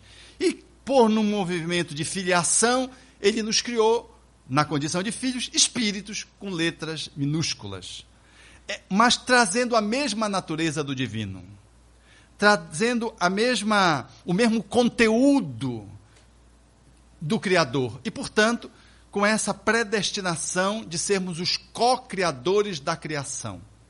E é isso que o trabalhador espírita é chamado a poder colocar dentro do centro espírita, como um co-criador. Então, é nessas entranhas que estão as virtudes adormecidas, que pelo processo da educação moral, nós vamos acordar esses recursos internos na relação que estabelecemos com o mundo. A exemplo da semente, que é a imagem de melhor comparação que se pode fazer, ela detém em si tudo que o vegetal adulto vai, vai dispor do caule, das flores, do fruto, da semente, do odor. Mas ela, enquanto semente, você a olha e não dá-se conta de que ali dorme um carvalho portentoso, de que ali dorme uma cerejeira portentosa, de que ali dorme uma castanheira imensa, volumosa, que desafia os céus comparando-se a um arranha-céu construído pelos homens. De que ali, naquela semente, dorme a águia no ovo. Ali está a penugem, as garras, o bico, o seu olhar, o voo. Ali está o sábio olhando o ovo, poderá entrever a, a águia voando. Por isso que os grandes homens, quando abordam as pessoas menores, conseguem entrever esse caminho que essa pessoa é capaz de fazer, porque elas detêm dentro de si todas essas possibilidades. O mestre dos mestres que Jesus haveria de dizer a um fariseu, que era o hipócrita, era um sepulcro caiado, como ele bem caracterizava essa facção contemporânea a Jesus, que era os fariseus, mas ele haveria de dizer: o reino dos céus está dentro de vós. Mas como ele poderia dizer isso a um homem de má vida? Ele queria caracterizar exatamente que no âmbito das entranhas daquele ser estavam todas as virtudes adormecidas ou semi-adormecidas. Que no momento em que ele quisesse, ele faria, ele faria desabrochar, germinar, para poder trabalhar o ego. E era o ego que, de uma forma extrema, que de uma forma tangenciando o equilíbrio, comporia o sepulcro caiado. A partir do espírito, nós vamos conseguindo estruturar o nosso ego e vamos dar conta de poder assumir uma posição que seja uma posição mais eloquente, de poder ser um emocional, ser um espiritual, ser um racional, o social, o corporal, dentro do caminho do meio. A única forma que o ego tem de acertar é ele poder mergulhar nas suas entranhas. Essas entranhas, portanto, falam dessa educação mas é dessa educação moral que Kardec tem a, a, a lucidez de diferenciar da educação intelectual. Ele desqualifica a comparação que se poderia pretender fazer com a mera instrução da inteligência e diz que era uma educação moral que iria além dos livros. Portanto, não era uma educação moral livresca que se pudesse ter no âmbito apenas do conhecimento cognitivo. Era uma educação que modelava hábitos, caracteres, era uma educação que imprimia um novo movimento para o ser. E de que era essa perspectiva que ia permitir que o espírito pudesse fazer o encontro com o ego e pudesse estar estruturando o ego. Esse caminho, portanto, talvez seja o nosso grande desafio no amai-vos, instruí-vos. Porque esse é o caminho do grande acasalamento. Enquanto a gente quer procurar alguém para nos fazer feliz, nós deveríamos egoicamente procurar as nossas entranhas, o espírito que somos, para alcançar a felicidade. É aí que está, na linguagem mística, o casamento místico. É aí que está o grande encontro, quando Paulo diz: Já não sou eu mais quem vive, é Cristo que vive em mim. Ou seja, o, o ego Paulo, a personalidade Paulo, cedia para que o Cristo interno pudesse regular o seu comportamento. Quando ele chega em Jerusalém e vai enfrentar aquilo que ele mesmo tinha criado do ponto de vista egóico, a perseguição aos cristãos, e ele sofre essa perseguição experimenta o sofrimento, ele haverá de dizer: escarrai-me, cuspi-me em mim, açoitai-me, porque eu já construí um santuário íntimo, intangível às vossas mãos, no qual Cristo há de reinar para sempre. Era, portanto, essa dimensão mais profunda da qual ele se reportava, falando para as pessoas, que sustentava o ego. Então, se a nossa personalidade, como diz Fenelon, ela não se apequenar para as proporções do necessário, em relação ao nosso eu interior, ao espírito que somos, nós estaremos perdidos do amor, nós estaremos desconectados da nossa vocação. O ego não é mal, o ego é apenas uma estrutura da psique que se forma quando nós somos criados para cada encarnação e vai comandando a nossa vida psicológica. O ego não é mal, mas o ego por si só, ele não é forte. Ele não consegue colocar-se no mundo de uma forma adequada, salvo se ele mergulha nas suas entranhas. E todos nós, eu quero dar essa boa notícia, temos esse vínculo. Porque a gente olha isso de uma forma teórica e diz assim: ah, quando eu vou fazer isso? Só quando eu for um Paulo de Tarso? Não. Todos nós temos momentos no qual essa dimensão crística, ela comparece no movimento de iluminação. Quando alguém te bate a face, é o ego. Oferecer a outra é a dimensão do Deus interno, do Cristo interior. Às vezes nós conseguimos fazer isso, mas logo o ego toma as rédeas e a gente volta sem conseguir manter aquele comportamento usual. Mas em quantas circunstâncias nós mesmos, e puxa, mas eu fui capaz de fazer isso. E foi. Foi um momento de iluminação, onde você teve uma ideia brilhante, onde você teve uma fala adequada, onde você teve um gesto absolutamente adequado, incomparável. Naquele momento foi a outra face, a face que está além do ego. Mas ato contínuo, você não consegue sustentar, porque você ainda não é um espírito superior. Você é um espírito habitante do planeta de provas e expiações, cujo processo evolutivo está ainda na direção da morte simbólica do ego. Quando os orientais dizem que o ego morre, eles falam exatamente que quando o Cristo interno se apropria de uma certa forma do ego, o ego apenas diz sim e o Cristo interno se posiciona. Deles nós temos apenas exemplo a figura de Jesus, que matou o ego, porque ele superava as dimensões da personalidade para fazer a vontade do Pai plenamente. Mas quantas vezes você levanta à noite para atender o teu filho, sem contabilizar horas, e levanta superando o cansaço, e levanta, muito embora fosse uma pessoa muito sonolenta, levanta porque o filho está precisando. E você faz o atendimento do filho com graça, com desvelo. Isso é uma atitude do Cristo interno. Você não está egoicamente atendendo o teu filho, porque egoicamente tu não levantava, você vai lá, agora é a sua vez, dizer para o parceiro, dê uma madeira para ele, ele está chorando. Isso é uma briga de egos na cama para atender o filho que chora. Mas aquela pessoa que está embutida do seu Cristo interno, ela levanta, e levanta com cuidado, para que o filho não se assuste, para que o esposo ou a esposa não acorde, e vai atender a criança e ela atende como nenhuma outra pessoa é capaz de fazer. Por quê? Porque a energia que ela transmite vem das suas entranhas. E, portanto, é a qualidade do fluido que faz com que a criança ceda aquela dor, ceda aquele desconforto, aquela interferência espiritual, e você acolhe e não há nenhum ninho mais aquecido, mais saboroso, mais delicado, mais gostoso do que o colo de alguém que acolhe o seu filho a partir dessa instância de si mesma. Nesse momento, tu estás em conexão com o divino que tu és, conectado às leis de amor. São movimentos mágicos, são momentos sagrados, são momentos de tabor. Momentos de tabor. Temos esses momentos. Nós não somos completamente bloqueados. Essa semente, ela já foi desabrochando e aqui e acolá nós podemos ver um grelo, uma ramaria, ou então uma flor que começa a se manifestar. Não somos ainda o espírito na sua condição mais plena, porque ainda estamos ainda mais próximo do começo do que do fim, mas já conseguimos dar testemunhos de que nós somos filhos de Deus. O único título que deveria nos honrar é dessa filiação da luz.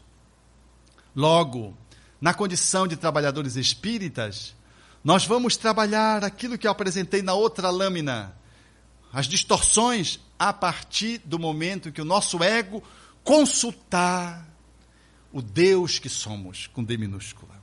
Vós sois deuses, diria Jesus. O que eu fiz, o que eu fiz, vocês podem fazer e podem fazer com excedência, muito mais, querendo caracterizar da infinitude do nosso poder de cocriação. Na conta de trabalhadores espíritas, caríssimos amigos. Nós somos aqueles, portanto, convidados a participar desse movimento sagrado. Para encerrar, quero lembrar a passagem daqueles três operários que colocavam argamassa sobre o tijolo num trabalho de uma construção. O primeiro estava impaciente quando se alguém lhe perguntou: O que tu fazes? Disse: Tu não és cego, tu não estás vendo? Eu estou colocando aqui esse negócio em cima desse negócio, empilhando um sobre o outro. Não estás vendo? E o outro estava com um ar de maior satisfação. E ele disse: O que é que tu fazes? O outro operário. E o segundo operário disse: Ah, eu estou levantando aqui uma parede, estou trabalhando, estou feliz, estou, estou bem ocupado, estou ganhando meu sustento. Estava feliz. E um terceiro, mais adiante, assobiava. E ele, ao se aproximar do terceiro, disse: Então, o que é que você faz? Porque ele demonstrava uma alegria esfuziante. Ele disse: Você não está vendo? Ele disse: Não. Você está construindo um muro? Ele disse: Não. Você está botando argamassa sobre o tijolo e empilhando um sobre o outro? Como disse o primeiro. Ele disse: Não. Eu estou construindo uma catedral. Nós, que somos espíritas, cristãos, participamos de uma grande catedral, exercendo o nosso poder de cocriação no nível em que estamos. O engenheiro, o arquiteto é o Cristo dessa catedral. Mas estamos colocando o tijolinho, porque temos a percepção filosófica do conjunto do todo. Nós nos apropriamos de uma doutrina que é científico-filosófica de consequências religiosas. Portanto, ela nos dá ensejo de participarmos do mundo novo da era nova, dando uma contribuição pelo passe, mas sem perder a dimensão do todo do conjunto. Oferecendo, às vezes, algo para que o outro possa se descedentar e quebrar a sua fome pelo meio, enquanto nós estamos operando o seu movimento de transformação para que ele se emancipe. Mas eu tenho a dimensão da globalidade do processo transformatório no qual eu estou engajado.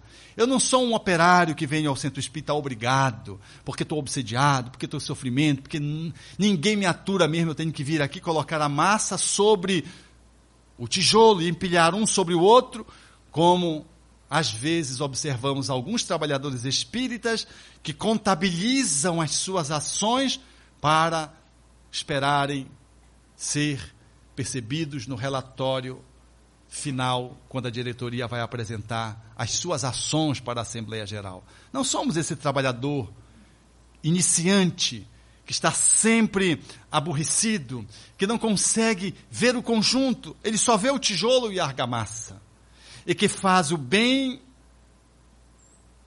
forçando-se, e por isso ele tem aquela cara amarrada. Talvez possamos ser um trabalhador que estamos levantando a parede, não conseguimos ainda perceber a doutrina espírita na sua abrangência e a gente dá a nossa contribuição assim, meio instável, vai em cima, vai embaixo. Feliz porque a gente está trabalhando, mas a gente não se dá conta da portentosa obra da qual nós estamos contribuindo. Aquele que está trabalhando tanto quanto os outros dois é o trabalhador espírita que não se contém em si mesmo de fazer o que ele faz. Ele faz exatamente o que os outros fazem, dá paz, faz o transe mediúnico, conversa com os espíritos, vende o livro, agencia a feira de livro, ele uh, colabora na limpeza do grupo espírita, mas ele sabe que ele é um trabalhador que faz parte da construção da catedral da, da, da era nova de que ele segue as diretrizes, cumprindo um planejamento de uma planta, no qual O engenheiro é o Cristo. E ele sabe que ele é importante, não obstante não seja indispensável. E ele sabe, por ter sido acolhido na conta de um servo, ainda que trazendo muitas imperfeições e, portanto, se caracterizando como um servo relativamente infiel, mas ele vive a alegria de poder estar na seara como alguém que trabalha e não como alguém que atrapalha. E faz sentido para ele, portanto, viver a alegria daquele momento. Só esse trabalhador consegue, numa dimensão bem abrangente, compreender o espíritas. Amai-vos, este o primeiro ensinamento. Instruí-vos, o segundo. Só esse trabalhador que conseguiu assenhorear-se da doutrina espírita nessa perspectiva desses dois eixos é o trabalhador que, mesmo que o corpo caia, ele vai continuar trabalhando, porque ele sabe que essa obra é uma obra que não está circunscrita a um corpo físico e a uma existência corporal. Ele não está preocupado com os encargos, ele está com os cargos, ele não está preocupado com posições, ele está preocupado com o seu fazer, com o seu encargo, com a sua atividade e singelamente ele se coloca ali como um servidor da última hora, na expectativa de poder celebrar o momento final que é o momento da iluminação da coletiva, quando o planeta avança para uma posição mais confortável. Nós estamos sendo convidados hoje a escolhermos qual tarefeiro, qual operário nós desejamos ser. Oxalá desejamos ser juntos aqueles que participamos dessa grande construção de fraternidade na singeleza das nossas posições, mas na qualidade da nossa disposição, pelo amor que já se desborda de dentro de nós mesmos e pela dedicação ao estudo espírita que nos permite essa elasticidade interna e nos permite, portanto, nos colocar diante do mundo como cristãos espíritas, que nos sentimos honrados porque damos conta das nossas responsabilidades. Obrigado.